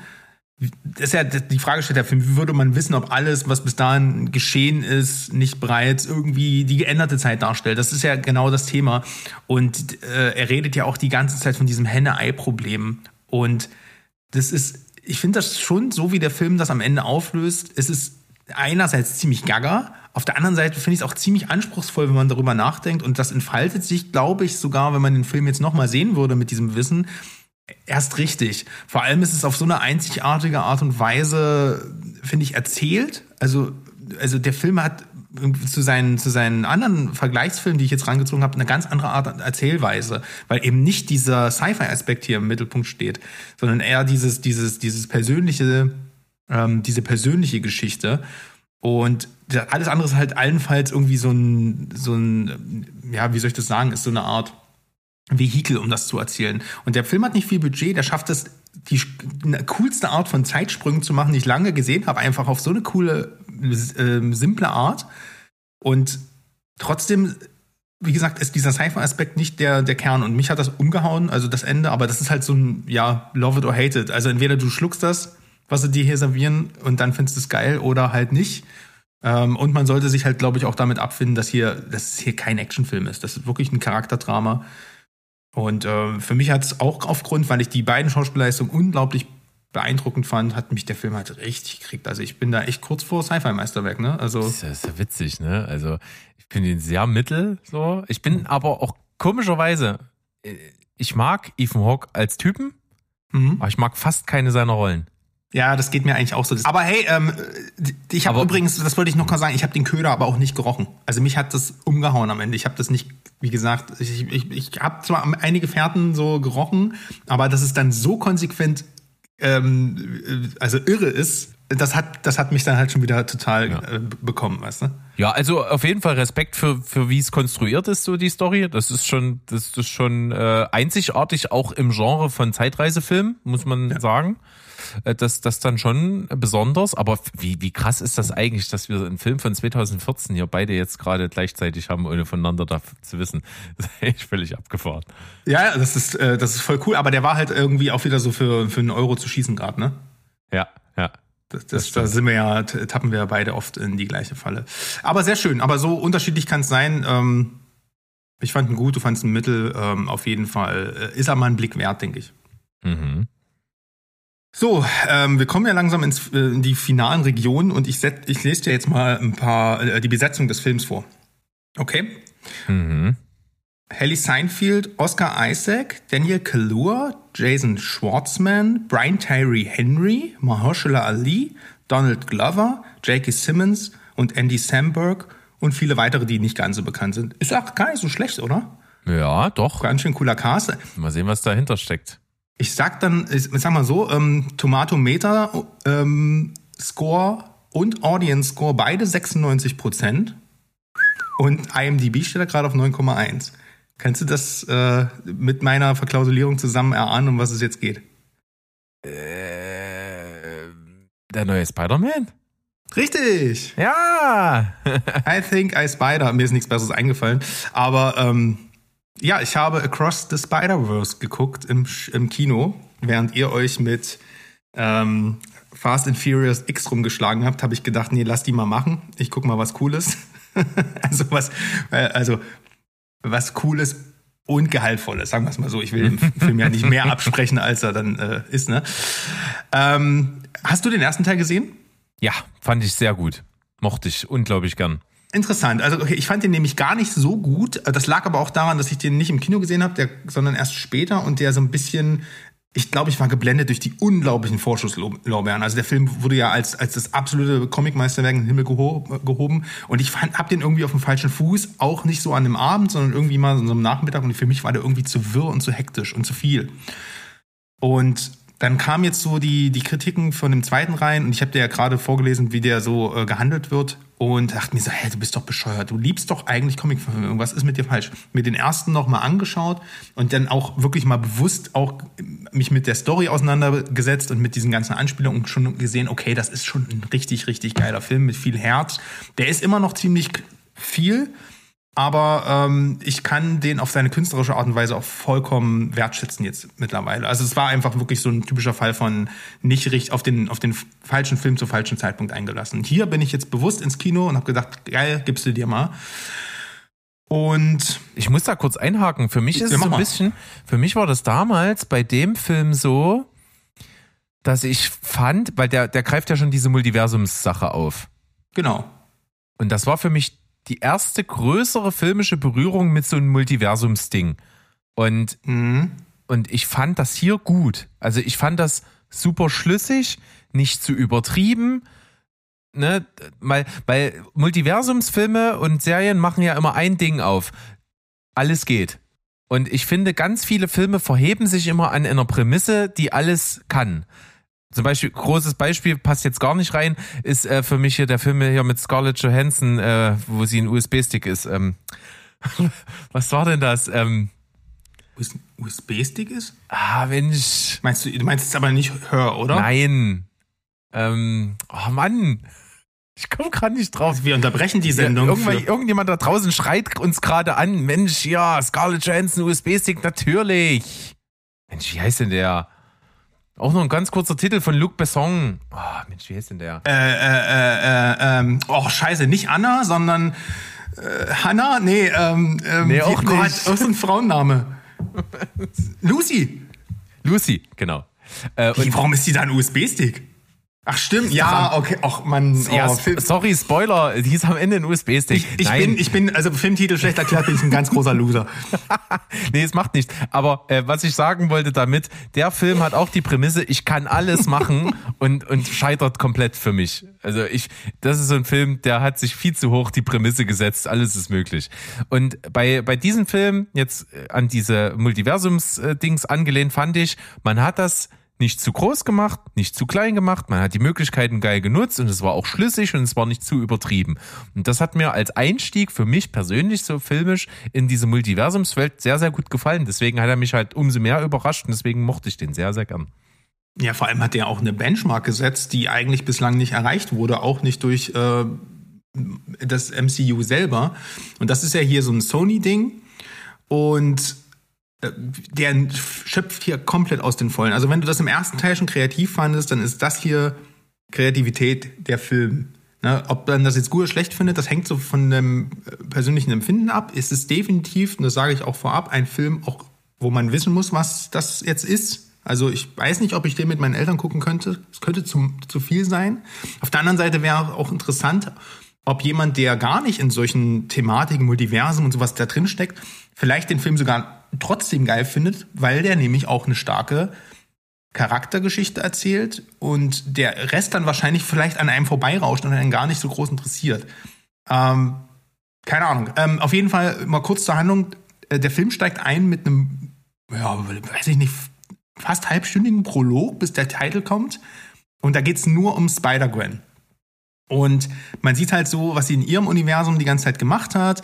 Dann ne, gibt's da plötzlich so einen so so einen Überfall und äh, man, erk- man ergründet auch, wie sie ihren Peter da verloren hat. Das, das erfährt man ja schon im ersten Teil. Ne, die Beziehung zwischen Gwen Stacy und Peter Parker, das wird hier also quasi nochmal, äh, beziehungsweise auch Gwen Stacy und Spider-Man, wird hier auch nochmal, ähm, da wird hier auch nochmal viel mehr Raum gegeben. Und am Ende dieses, dieses hammergeilen Prologs, wo du schon wirklich total into it bist, ähm, wird sie dann halt von anderen Spider-People sozusagen in so eine Spider-Society, äh, klingt alles gaga, ist aber irgendwie schlüssig, wenn du es anguckst, ähm, integriert. Die kriegen dann so Armbänder und können dann quasi durchs Multiversum reisen. Äh, reisen.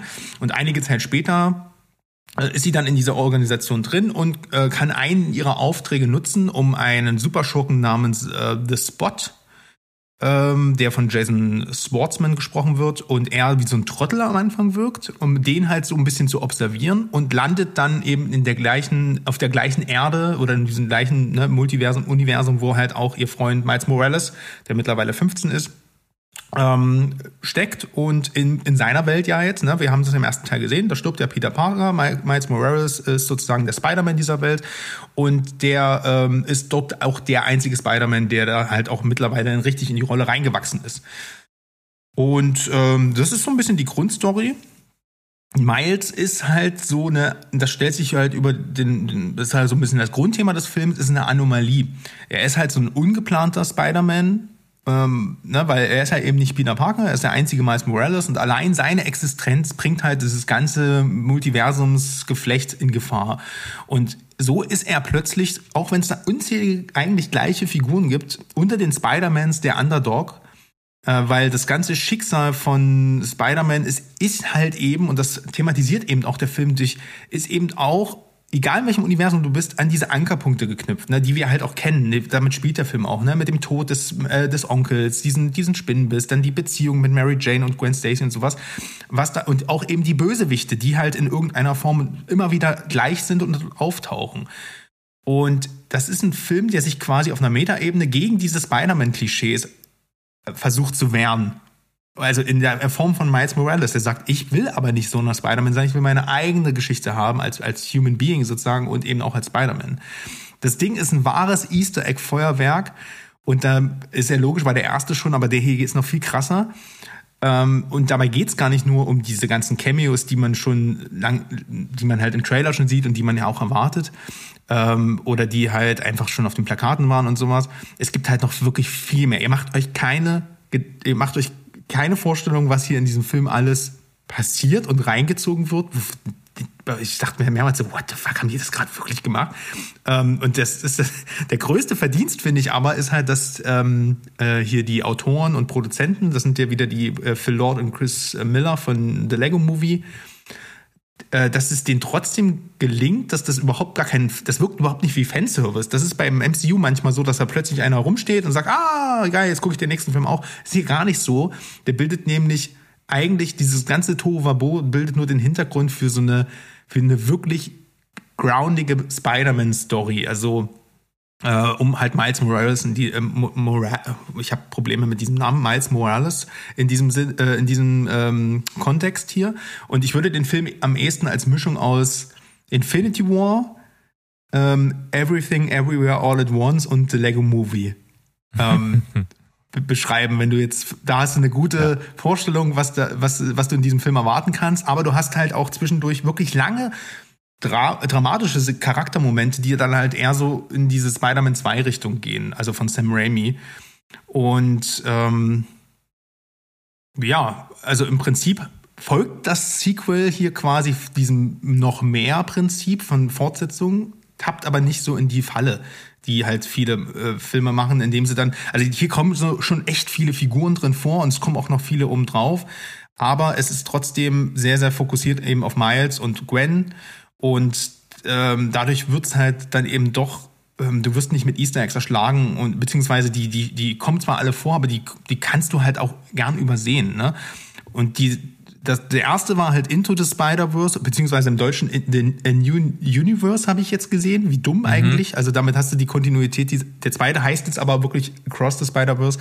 Also der, im ersten ging es halt darum, dass die alle in äh, diese ganzen Spider-People in Miles Welt reinkamen und bei jetzt ist der Tonus halt ein anderer. Äh, er wird halt, du, du gehst, reist halt durch das Multiversum, also across the äh, Multiverse. Und was halt so Doctor Strange zum Beispiel ähm, in diesem Film nur angerissen hat, ist halt hier wirklich ausgearbeitet. Jede Welt und jedes Universum hat so einen eigenen Look und sogar nicht nur einen eigenen Look, sondern sogar einen eigenen Zeichenstil sogar.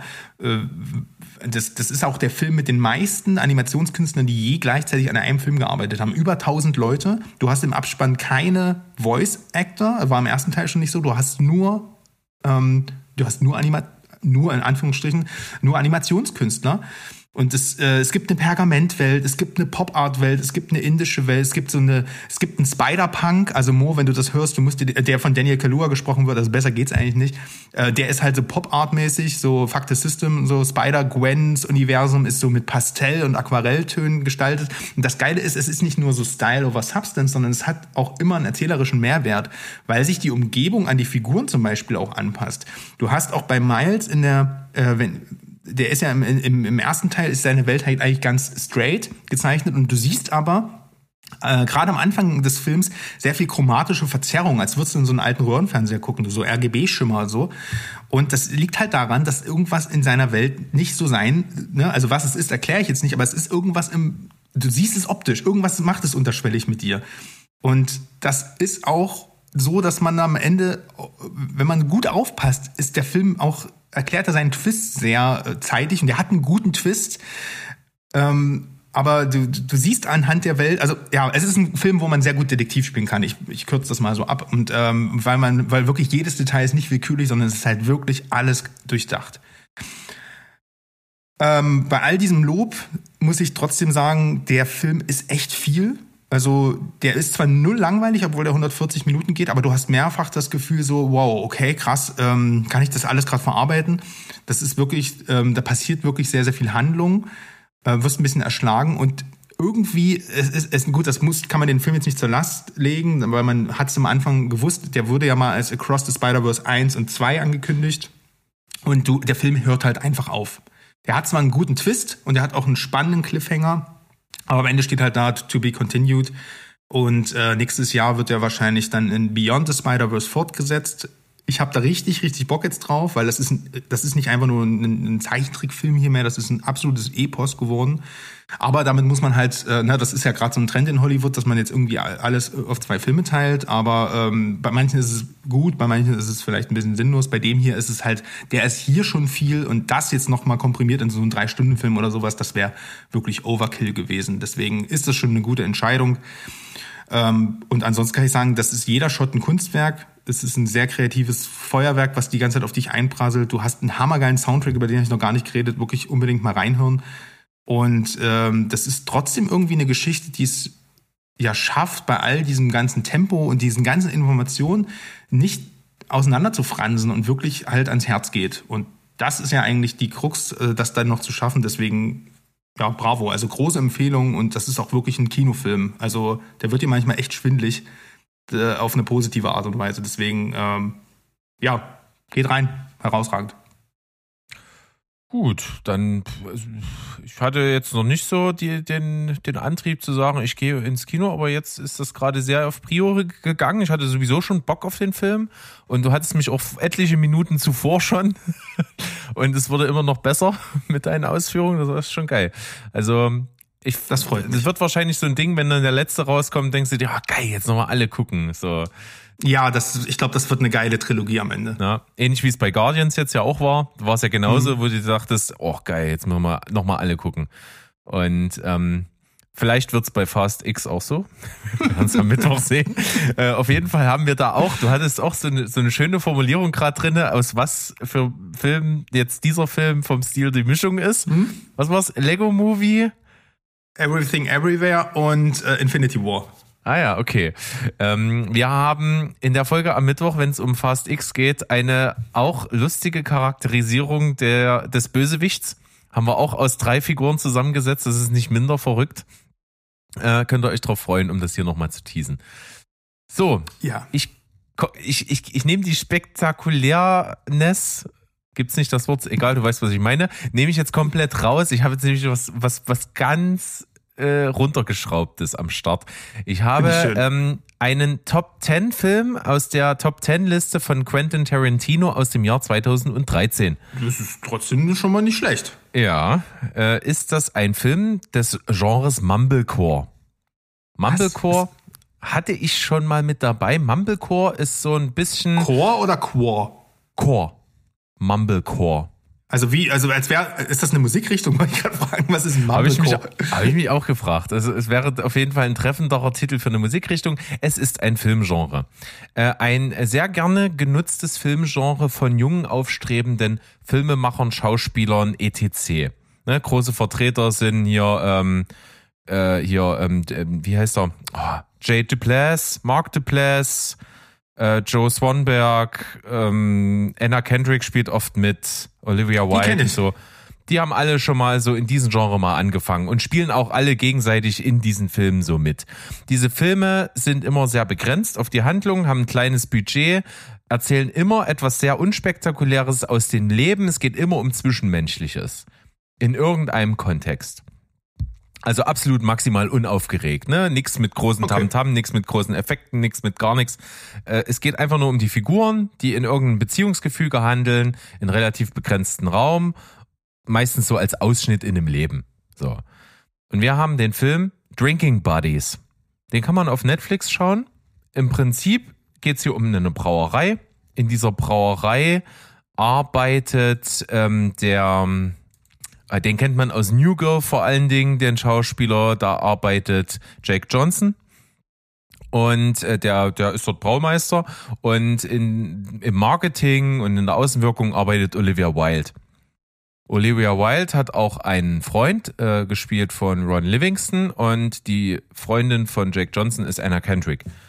Und ähm, Olivia Wilde und Jake Johnson sind Best Buddies. Also die verstehen sich übelst gut auf Arbeit und so verbringen jede Minute in Pausen miteinander, lachen miteinander, verbringen auch nach der Arbeit so After-Work-Bier und so miteinander. Und aus dieser Clique entwickelt sich halt einfach so ein Beziehungsgefüge von vielen Freunden, die sich immer mal treffen und meistens eben Bier trinken, weil sie Bier brauen. Äh, deswegen halt irgendwie Drinking Buddies. Und dann fängt langsam an, sich so dieses Zweierpärchengespann so rauszubilden. Und die machen dann auch mal außerhalb dieser Gruppe mal zu viert was zusammen. Die fahren auch mal in Urlaub irgendwo ans Meer. Und dann fäng, fängt das an, so, so übers Kreuz zu laufen. Dass eben Jake Johnson mit Olivia Wilde, da ist immer so eine übelste Spannung zwischen den beiden. Denkst du, ah, jetzt in jedem Moment fallen die übereinander her, weil die sich so sympathisch sind, so innig miteinander sind und so super vertraut und auch so ein bisschen touchy und. Es klingt gerade wie äh, die, die Badeszene in Infinity Pool. mit den beiden Pärchen. Aber ich glaube, in so eine Richtung geht's nicht weiter, nee, oder? Die Richtung trifft es tatsächlich nicht ab. Und auf der anderen Seite ist es genauso. Ron Livingston findet Olivia Wilde manchmal zu crazy, manchmal zu verrückt und der ist halt eher so ein bisschen spießig und Anna Kendrick halt genauso und die verstehen sich dann auch ziemlich gut. Und zwischen den beiden fängt es auch so ein bisschen an zu knistern. Und dann geht's halt um dieses Beziehungskonstrukt, weil die alle ja schon auch treu sind und loyal und wissen aber irgendwie fühlen sich auch hingezogen zu dem anderen. Und dann ist das halt einfach so ein, du, du bist die ganze Zeit dabei, wie sich so die, wie die sich voneinander entfernen und wieder annähern. So, das klingt super langweilig, ist aber filmisch einfach sehr, sehr gut gemacht. Du merkst den Film nicht an, dass er ein geringes Budget hat. Du merkst es halt nur, dass das Setting einfach begrenzt ist. Aber ansonsten sieht das super gefilmt aus, hat coole Musikauswahl, hat wirklich tolle Schauspieler, alle machen einen super Job und und du merkst, du, du hast Spaß dabei, mit denen da am Tisch zu sitzen, einfach, wie die so miteinander sind.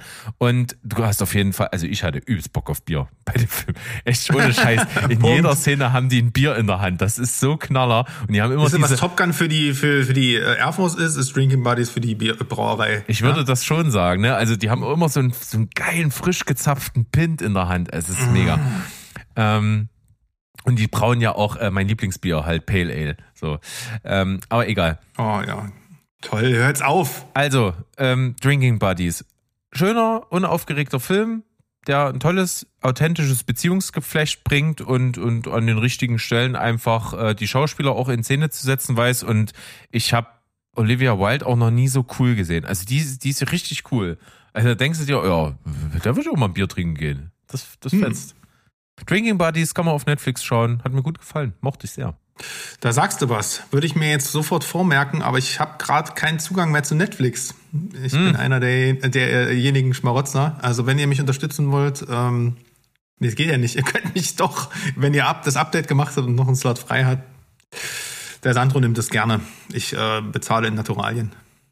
Oh ja, Der Berg kennt ist, äh, Also, ich wollte gerade sagen, also wenn das kein Anreiz ist, dann weiß ich ja auch nicht. So, ich würde sagen, wir haben äh, erfolgreich abgearbeitet, was wir so geschaut haben. Hatten schöne Sachen auch dabei. Ja, wir haben den Druck abgelassen. Ich wollte es nicht schon wieder so an. Ich habe, weißt du, ich habe hier von sexuellen Spannungen gesprochen und jetzt kommst du mit Druck und ach, Ich weiß- ist das schön. Ja, Pressure. Ich meinte nur den Pressure. Ähm, ja, wir sind durch und es war schön. Ich, ich hab's, ich hab's echt vermisst, muss ich sagen. Ja, absolut. Da bin ich ganz bei dir und schön, dass die anderen beiden Nappel uns hier äh, die Bühne zu zweit überlassen haben. Ich glaube, alles andere wäre hier unsinnig äh, lang noch geworden. Aber so konnten wir das schön doch mal wieder zurückkehren und äh, hoffen, ihr da draußen seid am Start. Äh, wer noch nicht auf dem Discord bei uns ist, macht das gerne. Link findet ihr überall auf der Homepage www.stevenspoilberg.de. Dort ähm, sind echt coole Gespräche am Start. Meistens, wenn wir dran denken und Bock haben, gibt's Freitag einen schönen Flachwitz-Freitag. Da gibt's auch immer wieder neue Sachen. Wir wundern uns jedes Mal, dass es immer noch Sachen gibt, aber es ist, ist ein, Dieses Internet, das ist einfach, es hört einfach nicht auf. Ne? ja, ein nicht versiegender Quell an Verrückten und Kreativen. Ähm, hoffentlich wir auch weiterhin und ich glaube, da werden wir keine Probleme haben in Zukunft und nächste Woche sind bestimmt auch die anderen wieder da und dann freuen wir uns drauf und am Mittwoch nicht vergessen, denn da äh, ist Steven Spielberg in Gefahr. Steven und ich waren bei Fast and Furious 10 im Kino und werden euch davon berichten, wie das gewesen ist. Ähm, Da Superlativ schalten wir auf jeden Ende. Fall ein. Ja, cool. Ich freue mich drauf. Geil. Dann äh, vielen Dank und wir hören uns bald wieder. Und dann würde ich sagen, äh, wie üblich, tschüss, ciao und goodbye. Bleibt spoilerfrei. Macht's mal gut. Bye, bye, bye, bye, bye. Boygroup-Einlage, geil.